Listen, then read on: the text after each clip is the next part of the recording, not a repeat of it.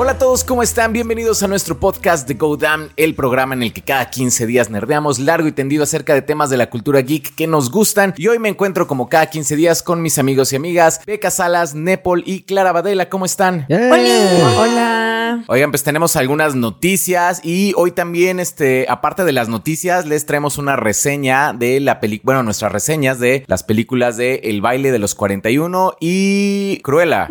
Cruella de Vil. Hay mucho de qué hablar el día de hoy. Como cada 15 días, afortunadamente. Sí, las noticias están jugosas, ¿no? Bueno, bueno, pero antes de empezar, este tenemos que hacer un anuncio muy importante. Esto es algo que regularmente no hacemos, pero en esta ocasión nuestra compañera Clara Badela tiene unas palabras solemnes que decir acerca de la cancelación de Jupiter's Legacy. Clara, por favor, el micrófono es tuyo. Gracias, gracias. Eh, sí, la verdad es que les preparé un, un pequeño discurso al respecto y va algo así. Gracias a la academia, gracias a mi familia, les quiero agradecer también a ustedes, a los escuchas de este podcast, porque este no es un logro mío, este es un logro de todos. Este es un logro del pueblo. Netflix ha recapacitado y han cancelado Jupiter's Legacy. Existe un Dios y está en mi equipo, chicos. Gracias. Bravo. Te faltó el nine, nine, nine. Qué bonitas palabras. Te faltó el de juntos hicimos historia. Juntos hicimos historia. Gracias totales. Aparte, gracias totales con acento argentino. Sí, exacto. Para, para que tenga más sentimiento, más, más acá. Hay varias capas en el discurso de Clara. Se puede leer de varias maneras. Entonces, desmenucen su significado, escúchenlo con atención. Y consideren que lo hizo con una mano extendida hacia enfrente. No, no, la verdad estoy muy contenta. O sea, yo sé que el, el- el episodio anterior. Pero ¿por qué te pone contenta que cancelen una serie? Gente se quedó sin trabajo, Clara. Tiene un poco de empatía. Ay, pero es que. No, no, no, no, no, no. ¿Qué hay de sus hijitos? Pues que hagan. No, no, o sea, no, no, me, no voy a decir que me alegro, no voy a decir. Que trabajen en una mina de carbón. Hay minas de carbón, seguramente haciendo ropa en China, pueden trabajar de alguna manera. Trabajo para niños hay mucho. No, no voy a decir que me alegra, por supuesto, que la gente se quede sin trabajo, pero realmente, o sea, me parece que nosotros como espectadores tenemos la obligación de exigirle a las compañías como Netflix que nos den contenido de calidad. ¿Qué es eso? ¿Qué era eso? Eso no era... Es más, yo no sé si se le puede llamar contenido. Era... Yo ya dije que era. Era caca. Lo cierto, Clara, es que no necesita hacer contenido de calidad para ser popular. Y esa es una de las cosas que está pasando con Jupiter's Legacy, que le está como rompiendo la cabeza, pues, como a todo el mundo. Porque, de acuerdo con los datos que sacó Nielsen, pero Nielsen lo saca un mes después, entonces van súper retrasados a la fiesta. Jupiter's Legacy fue la serie más vista en la semana en la que se estrenó, eh, de, todas las, de todas las plataformas. Ah, sí. Ajá. Y de hecho, pues en Rotten Tomatoes, en Metascore y demás, la- las críticas sí, o sea, tienen como 38% de, de calificación, están súper mal, pero la audiencia lo puso como en 78, creo que tiene Rotten Tomatoes. O sea, entonces no es que a la gente no le haya gustado, yo, yo estoy completamente de acuerdo contigo, Clara, es una serie malísima y costó 200 millones de dólares. ¿En qué se gastaron 200 millones de dólares? Porque en efectos especiales claramente no. Eso fue de lo que me sorprendió muchísimo. Ajá, como ¿en, en qué se gastaron 200 millones de dólares? O sea, Pues yo creo que en puro sueldo, ¿no? Puros sueldos, o sea, fuera, fuera Ryan Johnson con Daniel Craig, te lo creo, o sea, te lo creo, Ajá. pero pues estos artistas tampoco son tan grandes así como para que digas, uy, sí, 200 millones en puro, en puros actores, es como, y luego la verdad tienen act- actuaciones bastante meh, como para que en eso se haya ido, ¿no? Es como, Y aparte, si lo comparamos con otras series, estaba viendo este video de, de Grace Ran- Randolph en el que lo comparaban como con otras series. Creo que The Witcher costó 100 millones de dólares, The Crown también 100 millones de dólares y de repente ves a Jupiter's Legacy. O sea, yo juraba que tenía un presupuesto chafita. O sea, yo Claro. dije, bueno, pues, o sea, pero de repente ver que, que se gastaron 200 millones de dólares en eso sí está como, no entiendo dónde se... Eso es lo que yo digo, está tan mal hecha que ni siquiera el dinero pudieron gastar bien. O sea, de verdad, es increíble, es, es, es aberrante. Oye, pero poniéndolo, son ocho capítulos, ¿no? Sí. Entonces costó 25 millones de dólares cada episodio. O sea, volviendo a lo que hablamos hace dos episodios con, con El Señor de los Anillos, los episodios más caros de Game of Thrones, que hasta ahora era la serie más cara de la historia, estaban como en 10, 12 millones los más caros. Si divides acá es a 25 millones. ¿En qué? ¿En qué se fue? De verdad, porque en producción no fue, en efectos no fue, en escritura pues tampoco. Como dice Beca, pues en actores tampoco. Entonces, de verdad sí, ¿en qué se fue? Hay que hacerle una auditoría. Estaría bueno, estaría bueno ver en qué se fue esa plata, porque no, o sea, claramente acá hay un robo o algo así, porque, o sea, es que no puedes entregar eso y decir así, mira, acá hay 25 millones de dólares y te entregas un, un episodio con donde de Utopian se le ve que es plástico su... No, no, no, no, no, Nine. Nine. No. Nine, nine, nine.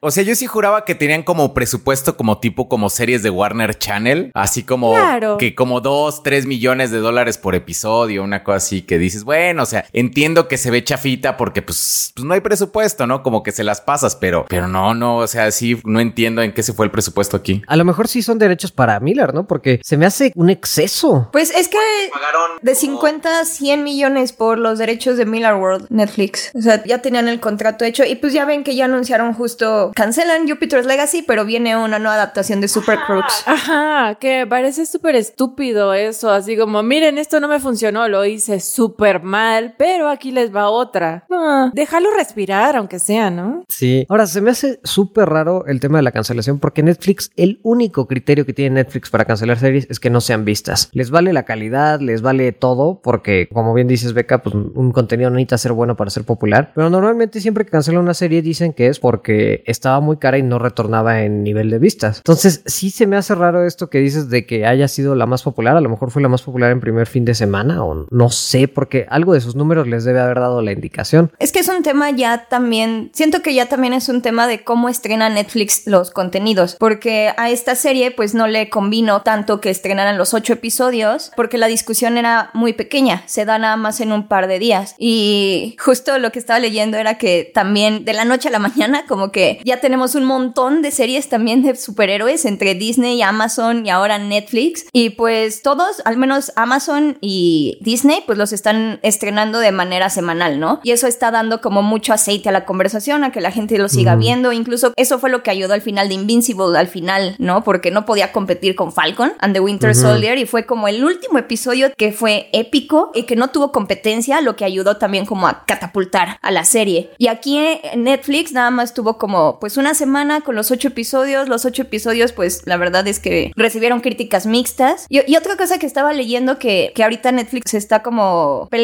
mucho es por el número de suscriptores. ¿Está trayendo más suscriptores a la plataforma el nuevo contenido o no? ¿Está manteniendo sus suscripciones o no? Entonces creo que ahorita ya es también como retención de usuarios, que tendría sentido dado que ya hay un montón de plataformas de streaming. No sé. Claro, porque eso que dices tiene mucho sentido, porque como lo que están buscando es retener usuarios y su estrategia es sacar todo de golpe, sí puede ser que haya tenido una cantidad brutal de vistas, pero si la retención en los siguientes capítulos no les está dando Exacto. y no les está dando horas y no es algo que vinchean mucho, pues simplemente va. Y además, el hecho de que revelaran el presupuesto es por algo, es como que digan, miren, entiéndanos, nos costó esto. O sea, nos costó esto y vean lo que salió.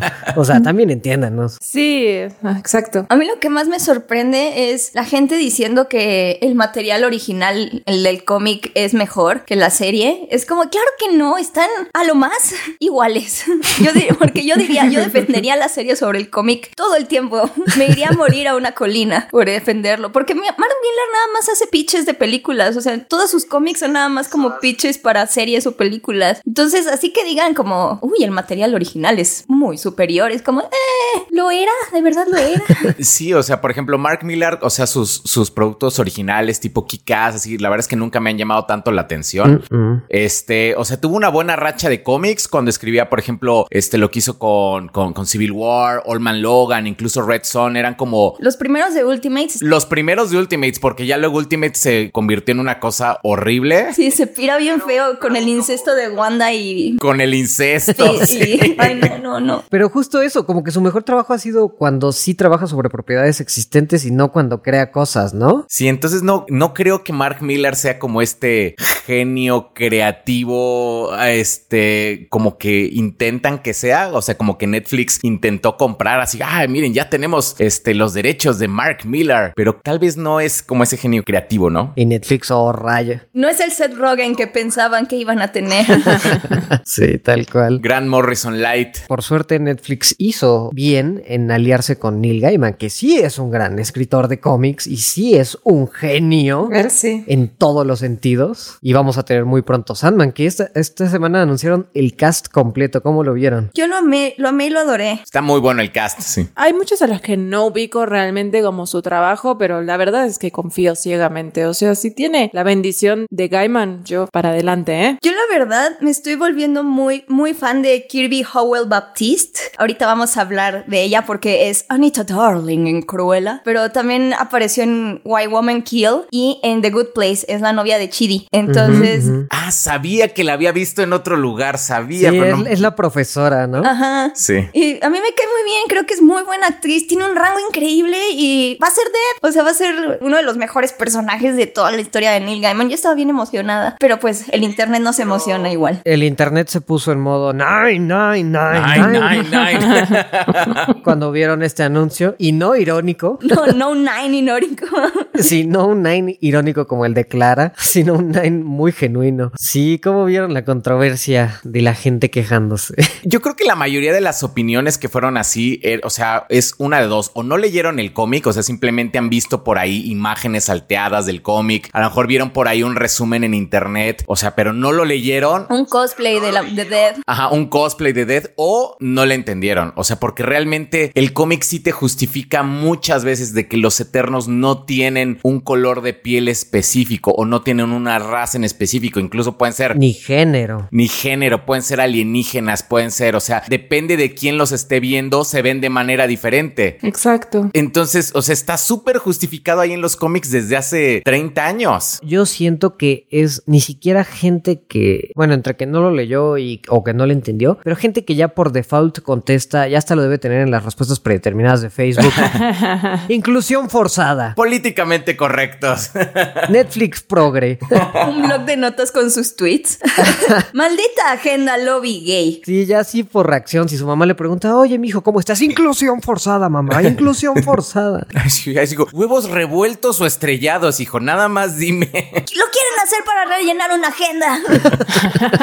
Sí, porque aquí sí no, no hay, no hay cómo. O sea, y hasta salió Neil Gaiman, ¿no? A, a decir que no hay cómo. ¿Qué dijo exactamente? Dijo, bueno, es que fue, fue como una cosa que empezó a explotar en redes sociales poco a poquito, porque. Neil Gaiman sí salió a defenderlo y hubo mucha gente que le respondió mansplaineándole, porque obviamente todos eran hombres, mansplaineándole cómo era el cómic que él había escrito y que se había pasado 20 años trabajando en él. Y entonces Neil Gaiman se ofendió así muchísimo porque le empezaron a decir básicamente como que no entendía y era un vendido y cómo era posible que se, se vendía. Ajá. Y Neil Gaiman empezó así como a decir como, me vale dos kilos de pepinos tu opinión y yo soy la primera persona que cuida el material original y por eso he un montón de historias malísimas como con, sin ofender a Joseph Gordon-Levitt, pobrecito hombre.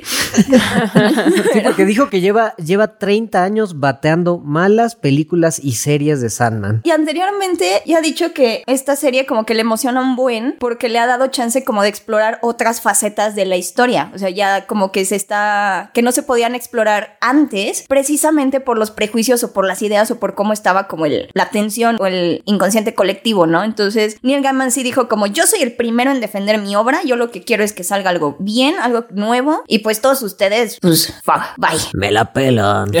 Así, así dijo Neil Gaiman en Twitter. Sí. Citando. Aparte sí se nota que es como de sus propiedades favoritas, ¿no? O sea, sí le Sí, tiene claro. mucho cariño a Sandman. O sea, por ejemplo, American Gods, o sea, fue algo que me gustó, por ejemplo, la primera temporada, pero las otras dos, la verdad es que no están muy buenas. Entonces, la, o sea, digo, sí, sí tiene sus fallos Neil Gaiman, pero sí se nota que, que Sandman es una propiedad que le importa muchísimo y que sí ha bateado como muchas malas, este, propuestas, ¿no? Pues es que incluso le bateó una propuesta que le hizo Netflix. La de Joseph Gordon-Levitt era para Netflix, ¿no? O no, no era de Warner, era no, de Warner. Era Warner, sí. Pero pues Warner Y era película, ¿no? era película. Aunque sí, sí, sí siento que Sandman se, se, se siente mejor como para una serie. Sí, no, no lo veo como una película, la verdad. Es que es larguísimo. Son tantos arcos tan interesantes que es imposible hacerlo en una película. Salvo que fuera una franquicia franquicia tipo El Señor de los Anillos, así con el mundo de sueños, estaría padre, pero mejor una serie. Pero tampoco es como una historia como, o sea, tan lineal, sino son como pequeñas historias contenidas, entonces como que el formato de serie te da más esa posibilidad de, pues tengo un capítulo sobre gatos ahora, ¿sabes? Como, o sobre en África. Yo quiero que hagan ese capítulo de los gatos y es como de los que más ganas tengo. Ese de la casa de muñecas, yo... No, no, la convención de asesinos serial, no, no, la, la primerita interacción en el diner, en, la, en el restaurante, ah, qué buena es. Es increíble, pero no sé muy bien cómo pudieran hacerlo, o sea, creo que visualmente sería increíble ver eso, pero mm, no sé, no, no sé cómo pudieran hacerlo, o sea. Es que hay historias que me emocionan mucho, por ejemplo, esa del diner, cuando, y en el momento en que se vuelven todos locos, me muero por ver ese, o sea, ese es un capítulo, cuando yo lo leí dije, esto es un capítulo de una serie extraña, se presta muy bien, y hay otros que van a ser bastante random, pero lo que me emociona también mucho de esto es que sí dice que no es adaptación tal cual, sino también una, por revivirlo a tiempos modernos, o sea, eso me emociona cañón porque está muy metido él, entonces eso me gusta mucho. Sí. Oigan, hablando de la, convención de asesinos, entre el cast, este, Stephen Fry va a ser el, ¿cómo se llama? El, este sueño que se escapa. Gilbert. Gilbert, sí. Le queda muy, muy bien a, Stephen Fry ese, ese papel. Sí, sí te lo imaginas, ¿no? Sí, totalmente. Le queda perfecto. Oye, y otro problema que hubo con, bueno, cuando anunciaron lo del cast fue lo de los pronombres, que le pusieron los pronombres abajo. Ah, sí, cierto, sí, cierto. Eso fue también como un tema y sí, por ejemplo, muchos dijeron, ay, pero ¿por qué? Por ejemplo, Desire, que era they, them, y dices, bueno, pues es que en el cómic, de hecho, sí te, sí te plantea que Desire es, o sea, no es como hombre o mujer, sino es como ambos, como al mismo, como simultáneamente. Entonces también está como súper justificado. No es algo que se hayan sacado de la manga ahorita como para ser políticamente correctos e ir con el lobby gay. Estoy haciendo comillas con mis manos como Doctor Evil. es que ustedes no, lo, están viendo, pero estoy haciendo comillas así como Doctor Evil con mis manos. Entonces también está justificado. Pero es que tú no entiendes. Tú no entiendes. Era una representación antropomórfica de un sentimiento ambiguo. Tiene que ser blanca.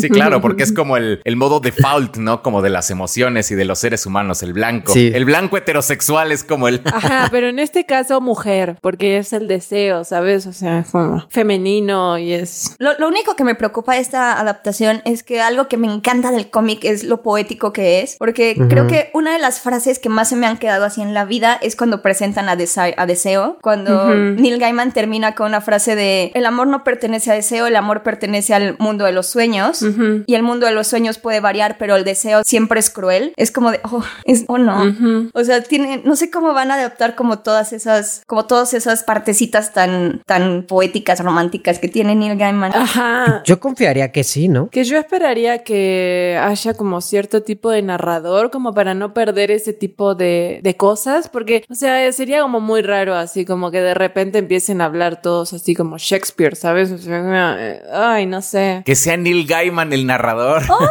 Yo me imagino la voz de Neil Gaiman, eh, así cuando leo así esas partes de los narradores, yo me imagino la voz de Neil Gaiman. Ajá. Yo no vería mal que se ponga shakespeareano el asunto. O sea, yo creo que si lo hacen bien, lo, lo pueden adaptar bien. A lo mejor sí necesitas adaptar ciertas frases. Ajá, pero ¿no crees que sería súper cursi todo el tiempo? O sea, que estén diciendo el deseo es cruel y el amor es de los sueños. y es como, ok, un rato, pero es todo el cómic así. Entonces realmente tendría que hacer todo el capítulo así. Sería muy denso, ¿no? Siento, no sé, a lo mejor y me equivoco, ojalá me equivoque. Sí, puede ser que sí. Que ahora estaría muy padre que en lugar de el escritor con el que se va encontrando Sandman a lo largo de la vida sea Neil Gaiman y ese sea como su cameo o un episodio especial. Oh, oh. Sea Carlos Cuauhtémoc Sánchez, ¿no? Ah, pero no lo veo así, ¿eh? No creo que Neil Gaiman se vaya a meter así. No, yo tampoco, pero sería... Estoy, estoy fangirleando muy hardcore.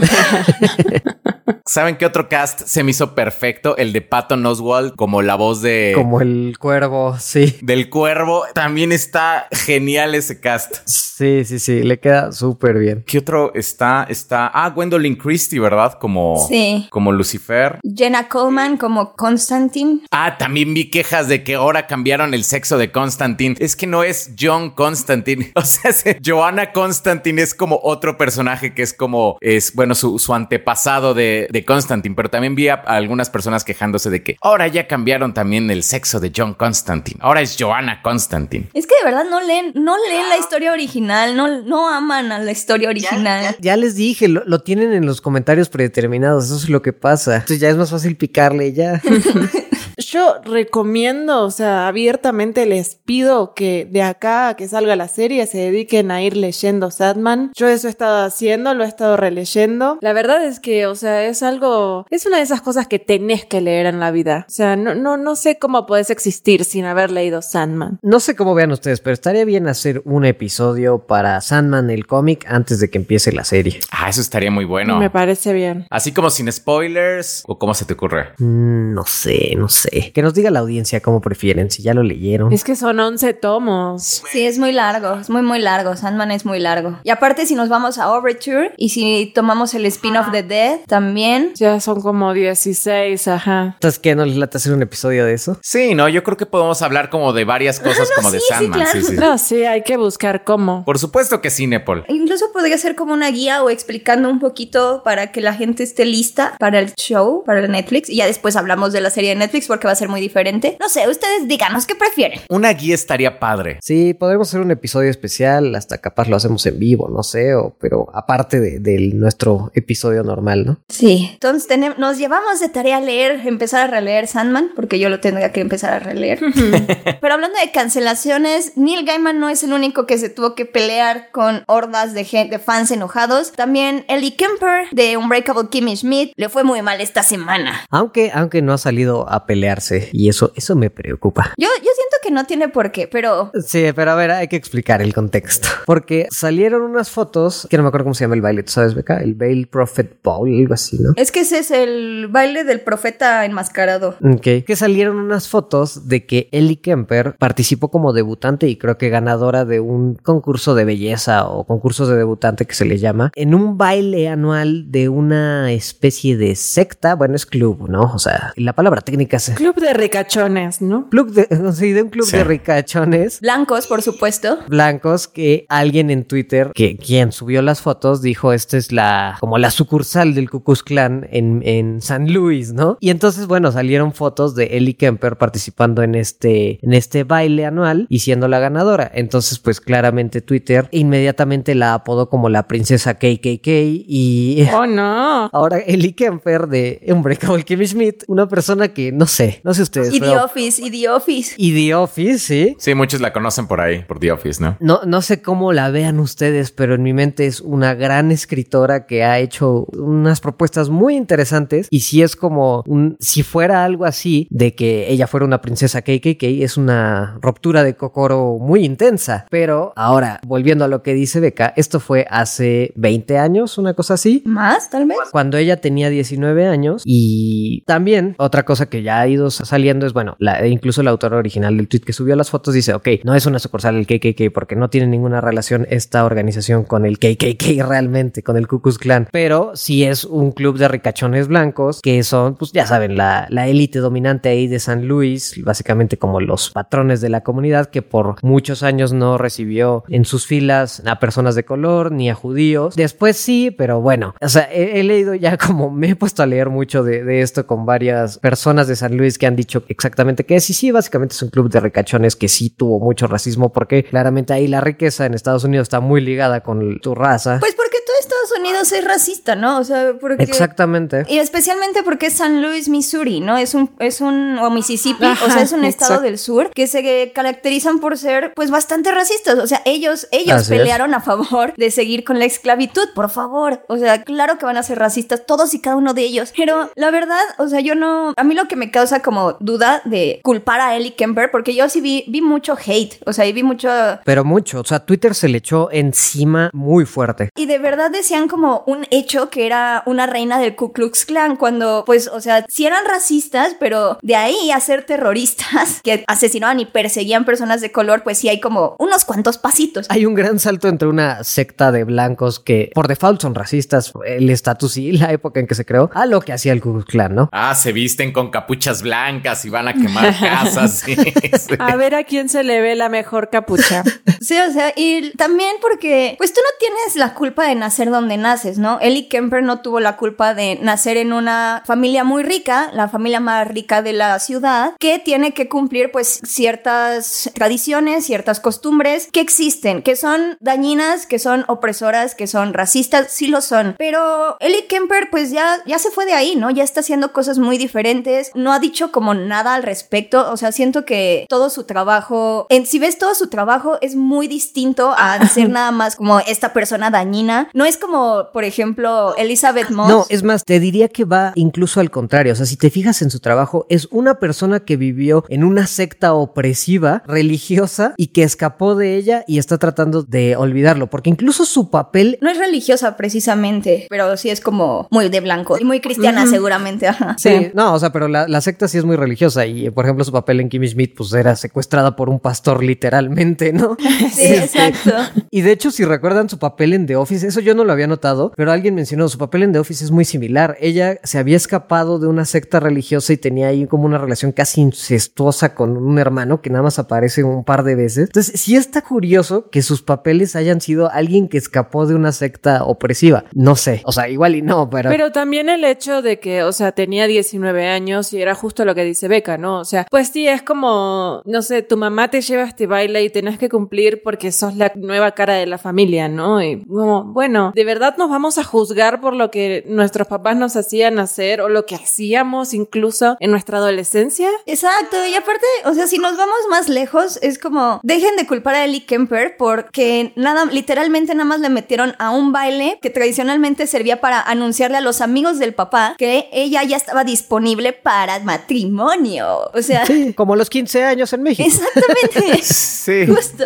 Entonces, o sea, de verdad tenemos que culpar a esta persona donde, pues ya, o sea, si hay como tendencias, como dicen ustedes, de temáticas específicas de que escapó, pues claramente está tratando de lidiar con eso, está tratando de crear arte a partir de eso. Y no, ella no es racista, jamás ha, ha sido como comentarios horribles. En todas sus producciones, en todo donde está, es un cast diverso. O sea, en Unbreakable Kimmy Schmidt, por ejemplo, Tyrus es, es, lo mejor. Y no, o sea, no es como, uh -huh. yo lo pensaba como, no es como Elizabeth Moss, que es cientóloga y es abiertamente cientóloga, o Tom Cruise, que también es abiertamente cientólogo, o Chris Pratt, que también está en una secta cristiana conservadora, que, uh -huh. o sea, no, no es como estas personas que ahorita están involucradas en, en lugares extraños. Ella solo lo hizo a los 19, o sea, ¿por qué atacarla tanto por algo que pasó? Yo también tuve fiesta de 15 años y no fui feliz en la fiesta de 15 años. Necesitamos ver fotos de la Exacto. fiesta de 15 años de Beca. No te creo, necesito ver fotos. Sí, sí, sí. Sí, sí tuve, aunque no lo crean, sí tuve. Fue, fue un gran drama. Pero necesitamos ver esas fotos, Beca. Jamás lo sí, verán. ¿Cuántos chambelanes? No, ninguno. No, ninguno. No. O sea, no saben lo, lo, lo, horrible que fue esa fiesta para todos porque... Para todos. mi mamá se montó ese macho, yo me monté en mi macho y no quise invitar así a nadie. Mi mamá tuvo que invitar a, a mi salón. O sea, fue, fue todo un desastre. así de como, imagínate, así como, yo sé que olvidaste invitar a tus amigos, pero sorpresa, invité a todo tu salón. y a los profesores, ¿no? Los profesores. Sí, o sea, no sé, es como, como que me llegó mucho porque yo, yo sé lo que es estar batallando con una familia que, que no representa como ni lo que eres, ni lo que crees, ni nada. Entonces, como Kelly Kemper, no sé, me da como ganas de darle el beneficio de la duda. Sí, o sea, estoy de acuerdo con que tampoco a lo mejor tiene que salir a explicar nada. Obviamente, según yo, ya empezaron a salir como estos vecinos chismosos, así como de, pues yo no sé, pero según yo, sí es medio racista, no sé. Pero como que buscando un poquito de fama, se nota Creo que la cosa se está haciendo como muy grande ya, como a, a, ver esta semana si baja un poco, o sea, a menos que sigan como comentando como de yo la veía en esos bailes y ella no se veía muy incómoda con el racismo de su familia.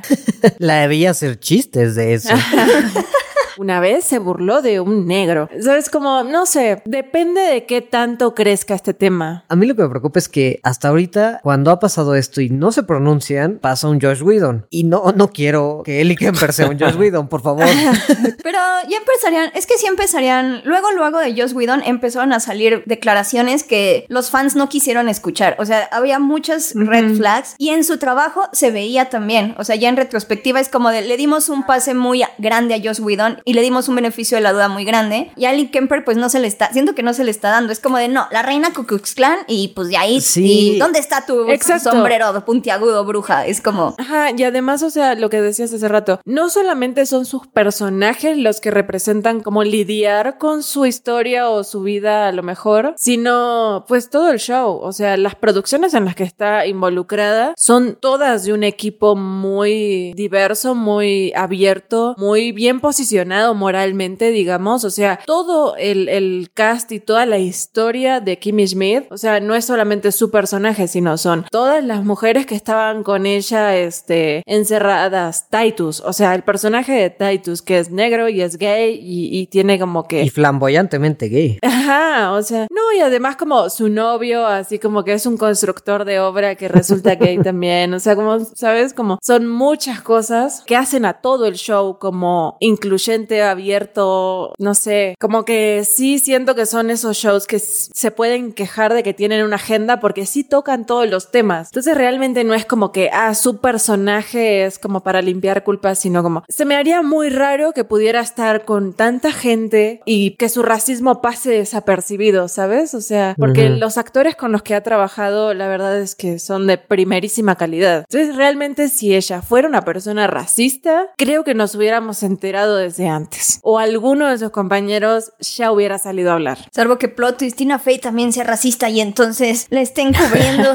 Bueno, que eso es otro tema, porque Tina Fey ya ha tenido sus propios problemas de eso por su representación de personajes asiáticos y entonces ya la vincularon y le dan más fuego a eso porque, claro, porque trabaja con Tina Fey y Tina Fey ya vimos que es una tremenda racista y es como, ah, bueno, todo se sale de proporción. Nepo le está sufriendo, ¿verdad?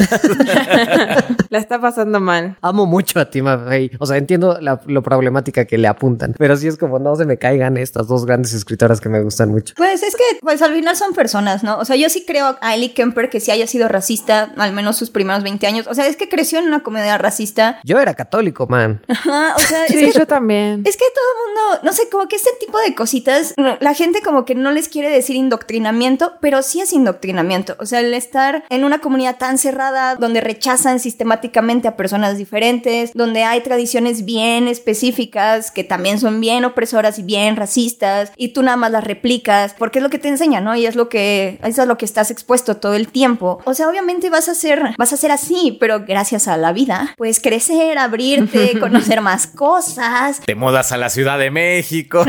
¿no? Te mudas a la Ciudad de México. Rechazas la propuesta del ranchero que en tus 15 años se te declaró. Eso sucedió. Vienes a tratar, a tratar de triunfar en la ciudad. Entonces no tienes dinero, te empiezas a ser amigo de vagos. Resulta que los vagos también son personas. O sea, te vuelves un vago tú. O sea, no sé, es como. Hay, hay un montón. Hay, Comienzas un podcast. Digo, hipotéticamente. O sea, o sea, es como un caso, ¿no? No sé quién pueda tener esa historia, pero por ahí. Yo siento que hay que darle chance también a la gente de cambiar y de perdonarse, porque si es así de, no, pues ya, no, Ajá. ya nunca más. Es también como de, pues no se trata de eso, o sea, porque entonces los verdaderos casos, los casos donde sí, es- donde sí se está haciendo algo dañino en este momento, en un momento presente, pues también entonces pasan desapercibidos, no se pierden como fuerza porque todo el mundo se está peleando por todo. No sé, es como, no sé. Sí, pues sí, la verdad estoy de acuerdo. Y justamente hablando de, de perdonar y crecer, pues creo que ya fue, ya fue tiempo de darle una oportunidad de crecer y perdonar a Kevin Spacey, porque ya tiene una nueva película. Lo siento. Ok, de hecho, de hecho es una gran forma de comparar los casos. sí. Es exactamente cómo vilipendian a una tipa que en, en sus 19 años estuvo en un baile whatever, a Kevin Spacey, que ya tiene varias acusaciones en su contra, que tres de sus acusados han muerto de maneras misteriosas, mientras él postea videos chistosos de, oh sí, mátalos con ternura, ojo, ojo, nos vemos en Navidad, jijiji. Con la de Mátala. No, es que sí, sí puso una canción de Kill Them With Kindness para, Vaya. para hacer, o sea, eso fue en 2018, Vaya. gente. Y hay muchas personas defendiendo todavía a Kevin Spacey, dado que cuando lo acusaron, él básicamente salió y dijo, pues tal vez sí sucedió, seguramente estaba borracho, o sea, no dijo, no, no, no, eso no, nunca pasó, o sea, dijo, sí, sí lo hice, seguramente estaba borracho y te pido una disculpa, o sea, ¿qué? Pero también también tienen que tomar en cuenta que soy gay. Ajá, exacto. Cerró saliendo del closet. Sí, exacto. Y además quiero mencionar que ahora elijo vivir mi vida como gay. Es como, ¿qué clase de... ¿Qué? ¿Qué? qué ah? ¿Cómo pasaste de esto a esto?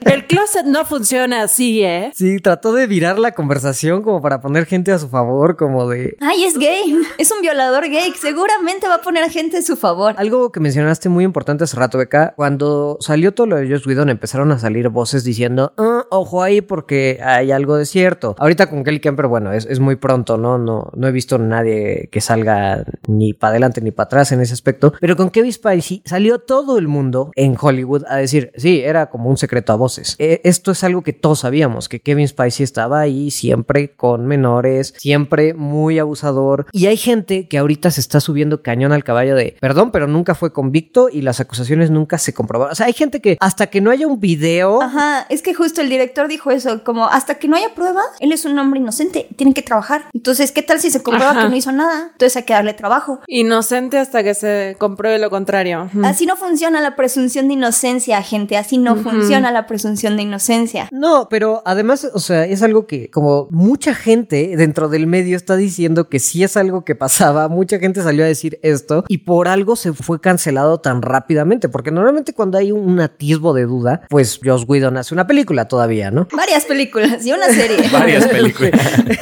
Entonces, aquí fue algo como, oh, oh, bueno, ya se destapó el, el secreto que todos sabíamos de Kevin Spacey, cancelen todo, regraben su papel de una película, este, o sea, Quítenlo fue de la muy- última temporada de House of Cards.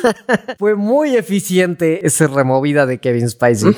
Ya lo tenían todo listo, o sea, es que cuando vos estás como, supongo yo, ¿no? Asumo, y también tomando mucho ejemplo como, por ejemplo, lo que sabemos que hace Marvel, ¿no? O sea, tienen bien identificadas las, las banderas rojas, o sea, y como esos foquitos, como de decir, bueno, esto nos puede explotar en cualquier momento. Y si esto nos explota, pues ¿qué vamos a hacer? Y ya tenés como un plan de contingencia, y creo que con, trabajando con Spacey, como que decís, bueno, él es todo un plan de contingencia con este tipo, porque no le pongan niños cerca, ¿sabes? Ah, y hablando de niños cerca, no hemos mencionado cuál es el papel que va a interpretar en la película. ¿Alguien quiere hablar? o sea, porque no, sol- no solo es el hecho de que le hayan dado un nuevo papel y que ya tenga trabajo, sino el papel. Ajá, ponele que le dieran trabajo, ok, ok, que trabaje de algo tiene que vivir. El tema es que la película es, bueno, es una producción italiana en donde hay un, hay un artista que es ciego y que pues tiene un don que mm, eh, retrata gente con solo escucharla, ¿no? Y las retrata muy fielmente, pero esta persona tiene una acusación de pedofilia y resulta que el personaje de Kevin Spacey es el detective que lo va a investigar. ¿Cómo ven? Ay, Dios. La hipotenusa En la exponencial. hipotenusa. ¿Qué es esas cosas que de verdad es como de, ¿qué dices al respecto? Es como de, o sea, si, si tienes esos huevos como para hacer eso, voy a volver a Hollywood y voy a volver a interpretar el papel del que soy acusado. No, ah, no. e- El héroe No, no. contra el tipo de persona del que soy acusado. Ahí sí aplica el Cosmo, mira el tamaño de esos huevos. Sí.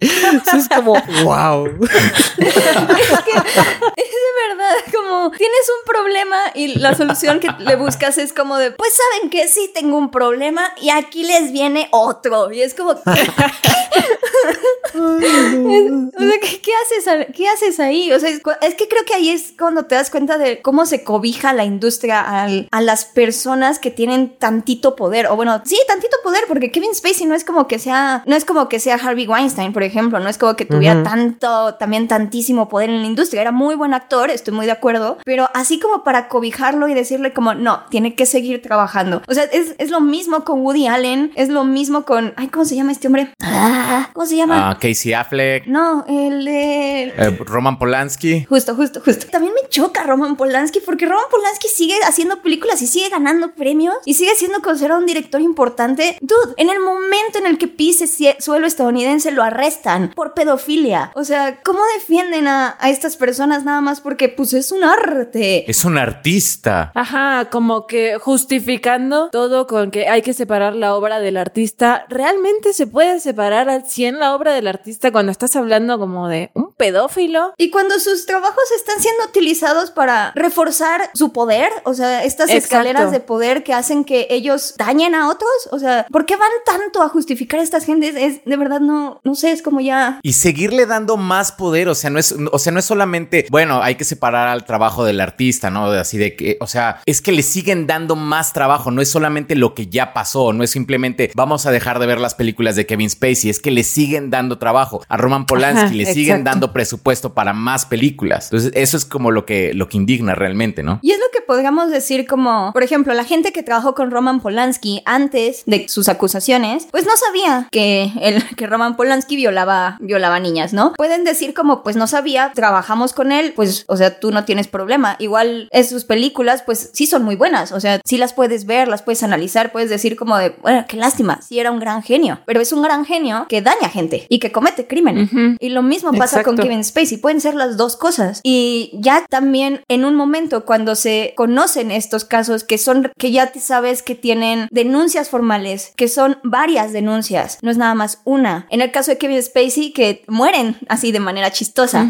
Y muy reminiscente a Frank Underwood, por cierto, eso de que mueran sus acusantes. se mueran sus acusaciones. Ya en el contexto de todo eso, seguir decidiendo trabajar con ellos, ahí es cuando entra la problemática. Ahí es cuando dices como... Mm, Pero es que no está comprobado, Beca, no hay una convicción, no hay un video que muestre a él haciendo ningún abuso, Beca. Eso es lo que tú no entiendes. no salió él a decir que sí lo hizo, así que pues no lo puedes creer. Que técnicamente así como que dijo así como, bueno, sí, tal vez sí, no sé. O sea, es como...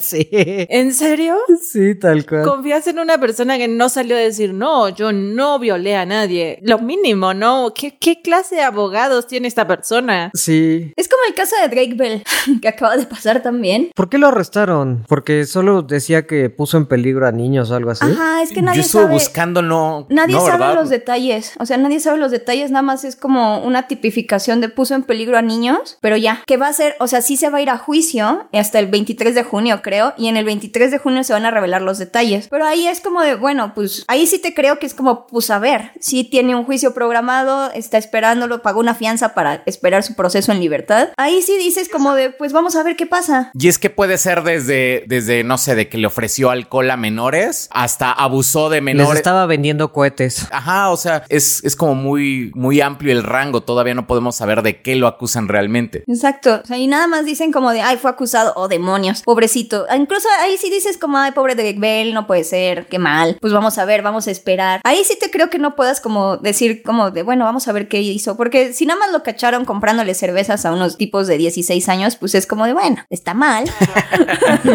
Está mal, pero no es mal nivel Roman Polanski, ¿no? No es. o nivel Kevin Spacey. O sí, sea, no, o sea, hay niveles, no están como en el mismo rango, ¿no? Solo les cae bien Drake Bell porque habla español, ¿verdad? Ese es su tema. Porque salió en Drake y yo. Por eso lo defiende. Ay, a mí sí me dolió que ni siquiera se llama Drake de verdad, se llama Jared. Es como, No. ¿qué?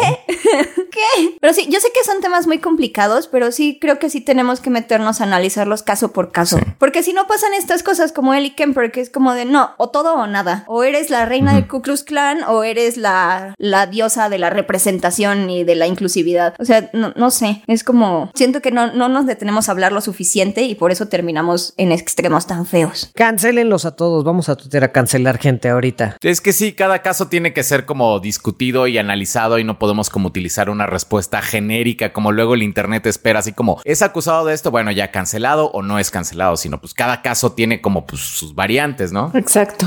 A mí no me convencen ustedes progres. Pero bueno, hablando de progres y cancelaciones, ¿qué les parece que vamos a nuestra primera reseña? El baile de los 41, que está en Netflix ya desde hace un rato, ¿no? Ya tiene como un mes. Sí, más o menos. sí. Estuvo mucho tiempo en el top 10 de estrenos de Netflix porque fue muy popular y estaba bastante buena. Bueno, a mí me gustó. ¿A ustedes qué les pareció, chicos? A mí también me gustó bastante la película. Digo, es, tiene un tinte un poco pesado al final, pero me gustó pues. Pero creo que está bueno. Bueno, a mí, a mí sí me gustó, pero creo que justamente no termina como este final feliz y como que eso está bueno y la Sí, hace sí. una buena película. Siento como que no les da miedo mostrar lo que realmente quieren mostrar, ¿no? Ah, yo la sentí un poco anticlimática. ¿Sí? O sea, sí, sí, sí, ajá, sí, por ejemplo, sí siento que, por ejemplo, ya leyendo, vi que lo de Evaristo, o sea, que el personaje de Evaristo no existió. Entonces realmente se inventaron como muchas partes de la historia y pues si ya se las están inventando como que se pudieron inventar algo un poco más interesante, como que sí la sentí como anticlimática y como no sé, como que la sentía como desconectada como en como en ciertas ocasiones, como de repente ciertas escenas estaban bien, o sea, funcionaban por o sea, por sí solas bien, pero como que no se sentía como que luego no conectaban. Mm, mira. Pero bueno, para la gente que no ha visto el baile de los 41, les contamos que trata de uno de los chismesazos más grandes que ha tenido la historia mexicana y bueno, la historia queer mexicana en particular, porque pues trata justamente de esta leyenda, bueno, no es una leyenda, si es, si es como un, un evento histórico en donde una policía hace una redada en una fiesta privada y descubre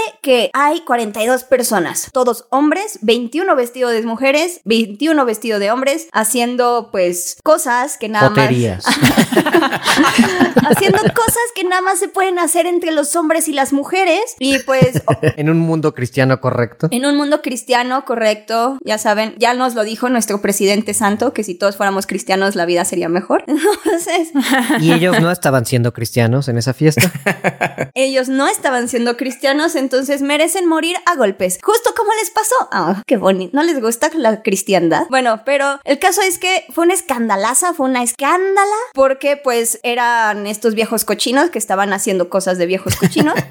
y bueno, 41 de ellos fueron apresados, fueron golpeados, fueron... Hubo muchísimas vejaciones a sus derechos humanos. Hay que tenerlo muy claro, a pesar de que en México nunca han existido como leyes abiertamente en contra de la homosexualidad. Tuvieron destinos horribles, menos Ignacio de la Torre y Mier. Claro, porque arrestaron a 41, pero semanitas después de, de 42, esto, se- 42. no, arrestaron a 41 y una semana después empezó a surgir el rumor de que originalmente había 42 en esa fiesta. Y entonces se empezó a rumorar que, bueno, como se sabía que todos estos hombres cochinos eran este aliados, eran aliados de- del porfiriato, este, y gente de clase alta, se empezó a sospechar que entre uno de ellos estaba Ignacio de la Torre y Mier. que era el yerno de Porfirio Díaz. Uno de los gr- más grandes dictadores que ha tenido México. Oficialmente el único dictador, pero eso es una estupidez. Es uno de los más grandes dictadores que ha tenido México. Y fue él el que lo salvó justamente de la prisión. Y entonces de- sale en la película, ¿no? Que le dicen, mi general, hay 42. Y que ve Porfirio Díaz la lista y dice, no, mi comandante, hay 41. Oye, pero qué rápido se aventó todos los nombres, ¿no vieron eso? Yo dije, ¿qué pedo? Porfirio Díaz lee así como, como si tuviera acá técnicas tibetanas este, de lectura, porque lo vio ni dos segundos. Ah, Tercero ojo así. Sí, porque además ahí había otros políticos importantes. Este también estaba el hijo de Maximiliano y Carlota, que es otro de los organizadores del baile. ¿Cómo se llama? Mm, no me acuerdo. Y si hay como varios este, personajes de la política me- mexicana, entonces yo esperaba que, pues sí, que Porfirio Díaz dijera así como, "Mm, este, ah, caray, este, ¿no? Pero fue como, no, no, no, no. Ajá, un poquito más de chisme, ¿no? O Ajá, sea, un poco más de chisme. ¿Él? Él O sea, de mi yerno lo sabía, pero él. Si se veía tan hombre. Que también, o sea, está interesante porque claramente la fiesta ya estaba hecha de- con pura aristocracia mexicana porque había una desigualdad tan terrible en las épocas de Porfirio Díaz que solo los más, la más gente de Alcurnia podía tener ese tipo de fiestas. Entonces, que nosotros sabemos, pues nada más el yerno de Porfirio Díaz, pero ¿sabe- ¿saben? Por ahí está la, eh, por ahí se rumora que después el yerno de Porfirio Díaz también tuvo un amorío con Zapata. Sí. ah, sí. Se rumora, se dice. Pero bueno, entonces la película se trata de eso y el protagonista justamente es Ignacio, este, y el camino hacia el evento que es el baile, ¿no? Y todavía no vamos a hablar de spoilers, pero sí un poco lo que dice Go es, pues sí, hay varias cosas ficcionalizadas, como una pareja que tiene este Ignacio, porque se sabe también muy poquito del evento, de hecho, o sea, más allá de la, la involucración del gobierno y de la falta de los derechos humanos, porque como dice Beca, no era ilegal y nunca ha sido ilegal ser homosexual en México, tampoco tener una fiesta privada y las cosas que les hicieron ahí, como las humillaciones públicas y luego llevarlos a trabajos forzados, pues todos fue... Los hicieron barrer vestidos, o sea, así como venían vestidos de la noche anterior, los hicieron barrer ahí como una plaza pública, así como pues, realmente sí como para exhibirlos, ¿no? Así como miren, miren quiénes son. Sí, y hubo muchísima plática en los periódicos, este, hay... En internet pueden encontrar muchas caricaturas de que se hicieron del evento. Guadalupe Posadas incluso hizo una caricatura. Es que Guadalupe Posadas pues es un caricaturista opositor al régimen de Díaz. Hasta hasta él se burló, hasta él se burló del evento. O sea, todos los espectros políticos se burlaron de... Como todos unidos en contra de los 41 maricones, ¿no? Como les llamaban. Así es, exactamente. Entonces, no sé, a mí sí me gustó bastante la película, pues digo, entiendo, entiendo la ficción, ¿no? Porque a final de cuentas, pues hay varias cosas, bueno, prácticamente toda la historia que lleva hacia el evento, pues no se puede verificar, ¿no? Viene de un poquito de algunos historiadores y algunas autobiografías, pero realmente pues es una ficción que lleva para contar un poquito lo del evento, ¿no? Y creo, para mí, si la película estuvo bien lograda. No sé si lo sentí anticlimático, a lo mejor un poquitín apresurado el final, porque a mí sí como que me pegó justo cuando los están humillando al final, que no es spoiler porque ya les contamos que esto es un evento real y esto sí pasó. Este, sí me pegó, o sea, sí sentí ahí ya como cambia el tono de la peli. A lo mejor hubiera estado bueno ver un poquito más de eso, pero en realidad, este, a mí me latió la peli. Yo siento que, por ejemplo, tiene que ver con la elección, por ejemplo, también de la música, que realmente usa muy poquita música. La mayor parte de la música que usa la película es la que se escucha como en el, como en el fondo, pues, o sea, como, no me acuerdo cómo se llama, música diegética, creo que es música diegética. O sea, que es música que los personajes están escuchando. Y de repente, por ejemplo, hay algunas escenas en donde se, o sea, se supone que tiene que haber como más intensidad. Por ejemplo, alguna en la que Ignacio se está peleando como con Amada, ¿se llama? Amada Díaz. Amada Díaz, su esposa, y de repente se siente, bueno, yo lo sentí como raro porque, o sea, como se supone que es como una escena como muy intensa y como no tiene como nada de música, pues como no sé, no, no se siente, o sea, digo, fue una decisión creativa del director, o sea, dijo él, yo la quiero así como sin música, quiero mi película con muy poquita música, pero en mi opinión sí se siente como que las emociones no se transmiten de, de la manera adecuada. Fíjate que yo lo había entendido así porque hay, según yo, hay música cada que Ignacio se siente liberado, que es justamente... Ah, está interesante. Que es justamente pues en los momentos con Vera, con Eva y cuando está en el club y así. Y los demás, sí me llamó mucho la atención que se sintiera tan claustrofóbica la película, o sea, tan estratificada. Pero, o sea, no sé, siento que, siento que va más como por el lado de cómo se siente vivir en las afueras de una sociedad tan jerarquizada y tan estratificada como México. Y aún así pretender que te adaptas y que perteneces a ese tipo de sociedad. Entonces, como, como que eso me gustó. O sea, me gustó por eso, creo que por eso me, me pegó a mí tanto el final, porque, bueno, ya hablando con spoilers, el final de la película, bueno, el final de la película es que ya pasa todo esto, ya los humillan, los llevan a la cárcel, ya X. Ignacio sigue con su vida, que eso es como lo más, me parece como lo más trágico, que Ignacio tiene que seguir con su vida, tiene que seguir siendo diputado, tiene que seguir estando casado con Amada, tiene que seguir yendo a fiestas, a reuniones, porque sigue siendo parte de la élite porfiriana. Y pues de repente así casual le dicen como, ay, por cierto, Eva se murió. ¿Y a dónde te quieres ir? Entonces, ¿te quieres ir de puente o nos vamos a la ópera? Entonces, eso la verdad a mí creo que me gustó, porque sí me como que de repente me sacaba de la película, porque sentía que estaba como muy contenida y era como, ¿por qué se siente tan contenida a ratos? O sea, ¿por qué están tan, las escenas están tan claustrofóbicas? ¿Por qué las interacciones se sienten tan, tan como jerarquizadas? Ya después el final es como de, ah, claro, pero pues es que este dude está navegando una sociedad que pues no lo acepta y que nada más lo quiere borrar o tiene, negar como su identidad, ¿no? Y siento que eso también le pasa a Amada, por ejemplo, y siento que también se ve bien con Amada, cuando, porque pues ya ven que Amada Díaz es en realidad una bastarda, pero... ¡Oh! Y de una india. ¡Qué asco! Pero, pues, para Porfirio Díaz dijo, no, pues es mi hija y pues ya le voy a dar, a, no, a no le voy a dar cosas a la mujer con la que la tuve, pero pues voy a tratar como de hacer a este pequeño animalito salvaje una mujer de verdad. Y también se le ve Amada, pues, luchando por encajar en esta sociedad en la que no encaja, la que le choca y en la que, que simplemente odia, ¿no? Entonces son estas dos personas que una reprime a la otra, porque Ignacio, claro que agarra sus privilegios de hombre para llegar tarde, ponerle el cuerno, aventarla en su casa y dejarla ahí a que no sé, cosa o se vaya a surcir. Te meto al manicomio si yo quiero. sí, sí, sí. Entonces, no sé, hay como todas estas cositas en una historia que se siente tan a ratos como tan claustrofóbica que es como de, no sé, es muy interesante. Como que eso me gusta. Ajá, fíjate que a mí me, me pasa un poco como con Beca. Yo, a mí, a mí sí me gustó el estilo que maneja el director, sobre todo por este tema, ¿no? O sea, cuando hay música es cuando está como feliz y libre y, y se siente cómodo y cuando no no es porque de verdad, o sea, se siente la tensión. O sea, ese silencio sí te demuestra cierta tensión. Y me llamó la atención, más bien, me gustó mucho como justamente la edición del audio porque creo que, por ejemplo, cuando está Amada en esta, mm, eh, tomando el té con las otras mujeres de la sociedad. Su suegra, ¿no? No, con su madrastra y sus hermanas. Y como que de repente le da como este ataque de ansiedad y empieza a escuchar como mastica a la hermana y como el sorbo de su madrastra. Y...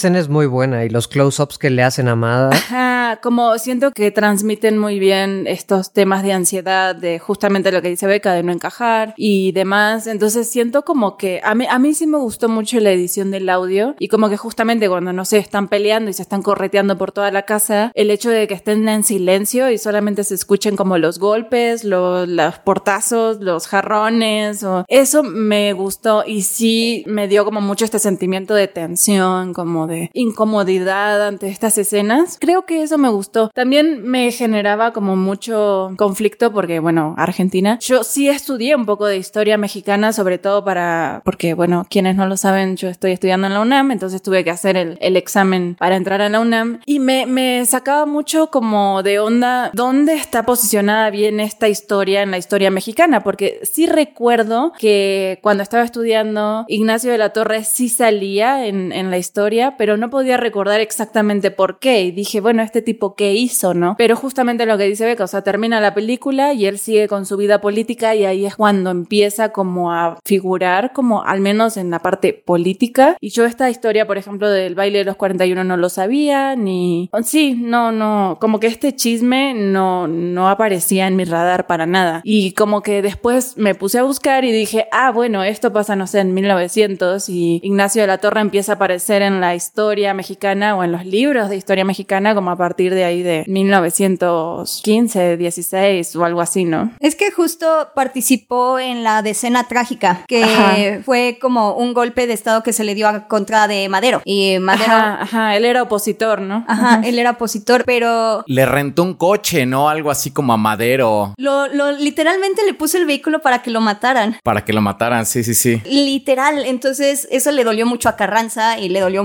mucho como a las fuerzas del ejército. Ay, perdón, es que me gusta mucho el chismecito. sí, vas, vas, cuéntalo, cuéntalo. Vas, Beca. No sé por qué no les gusta a la gente la historia, es puro chismecito.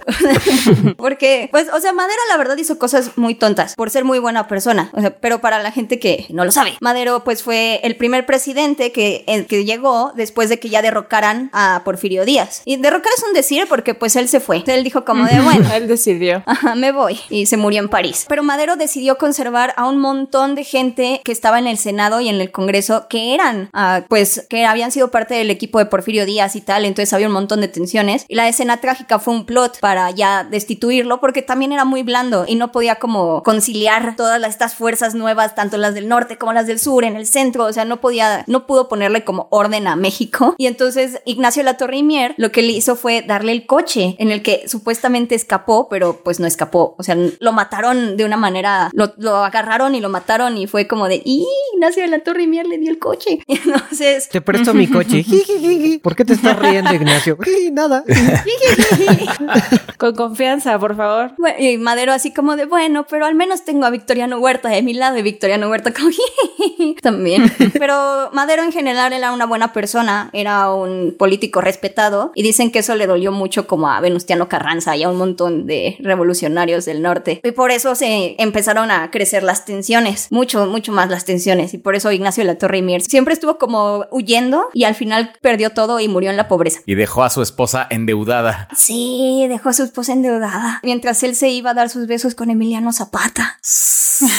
Chismesazo. Aunque también, o sea, lo que vi es que estuvo de prisionero también, ¿no? Con el, ejército de, de Emiliano Zapata y sufrió abusos terribles ahí. Entonces, o sea, algunos dicen, sí, andaba con Emiliano, otros, no, era el esclavo sexual de Emiliano, no, era el esclavo sexual de la armada de Emiliano. Oh, bueno. Bueno, es que la- dicen que una vez que la cuadrilla se enteró, que la cuadrilla de Zapata se enteró que era gay, porque si era, sí, sí hay como recuentos de que eran era como mano derecha o que sí era como amigo y estaba bien. Pero cuando se enteró que era gay, ahí sí dicen que fue como violación masiva, o sea, cosas horribles. Y cuando Carranza logra matar a Zapata y libera a todos los prisioneros, bueno, dicen que él tuvo un prolapso rectal, o sea, de lo que lo violaron tanto que tuvo un prolapso rectal y se tuvo que ir huyendo en caballo a Veracruz. No puedo imaginar cómo sea eso. Y luego ya se metió a un bote que lo llevó a Nueva York y en Nueva York todavía lo alcanzan a atender de hemorroides y oficialmente se murió de hemorroides severas, pero pues uh, él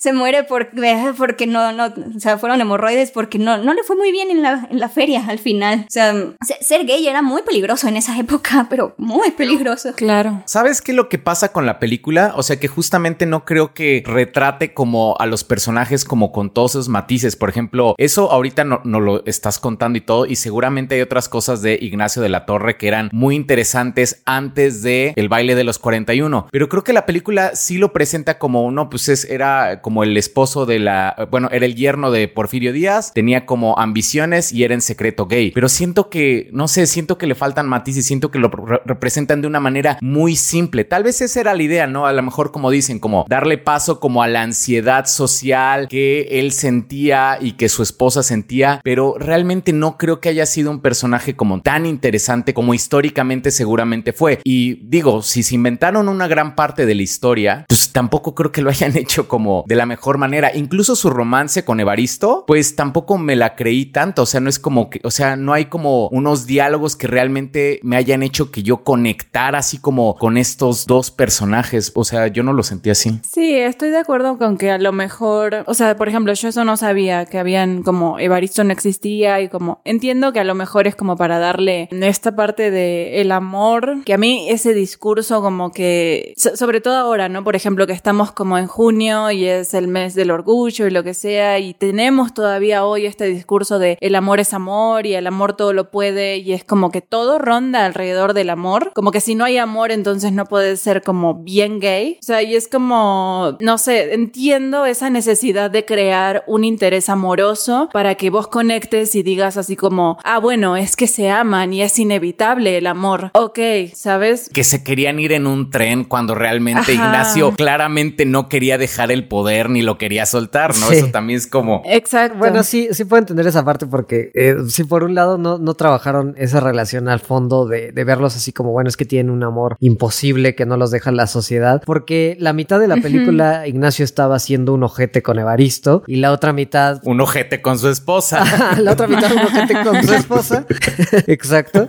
Pues en realidad lo que te reflejan es como él la quería pasar bien, él quería vivir su sexualidad, él había encontrado este lugar en el que estaba muy cómodo y su poder le permitía como justamente hacer eso y que fue lo que al final de la película lo salvó, uh -huh. el poder que tenía y el haberse casado con la hija de Porfirio Díaz. A lo que iba es como estoy de acuerdo con Go en que a lo mejor si ya habían inventado ciertas cosas, bueno, a lo mejor le podrían haber metido más drama o, o haber inventado más cosas y haber hecho como una historia un poco más rica, pero también me quedo pensando es como, bueno, la película es El baile de los 41, entonces no es Ignacio de la Torre, ¿sabes? Como, ok, la historia del baile. Y que al menos a mí, por ejemplo, como toda esa historia del club y como todo lo que muestran y de lo que hacían y de cómo realmente entraban al club y se liberaban estos hombres, sí me gustó cómo lo representaron, la verdad. Sí, a mí también. Sí, eso sí está muy interesante. Pero, por ejemplo, tampoco se sabe mucho de los otros miembros ahí en la película. O sea, como dices, no es Ignacio de la Torre, es el baile de los 41, pero más allá como de un par de uh -huh. diálogos que Ignacio dice, ah, no, pues mira, este es así y así, este es así y así, este es así y así, tampoco te habla acerca de los demás miembros y de por qué, y o de, bueno, así como no te enriquecen esa historia, que seguramente estaba muy interesante, o sea, porque si era como un, un club gay ultra secreto de la aristocracia porfiriana, o sea, está muy interesante eso, entonces creo que sí tenían con qué trabajar, no es como que no. Sí, creo que a lo mejor hubiera estado bueno que nos mostraran así como, él es juez, ok,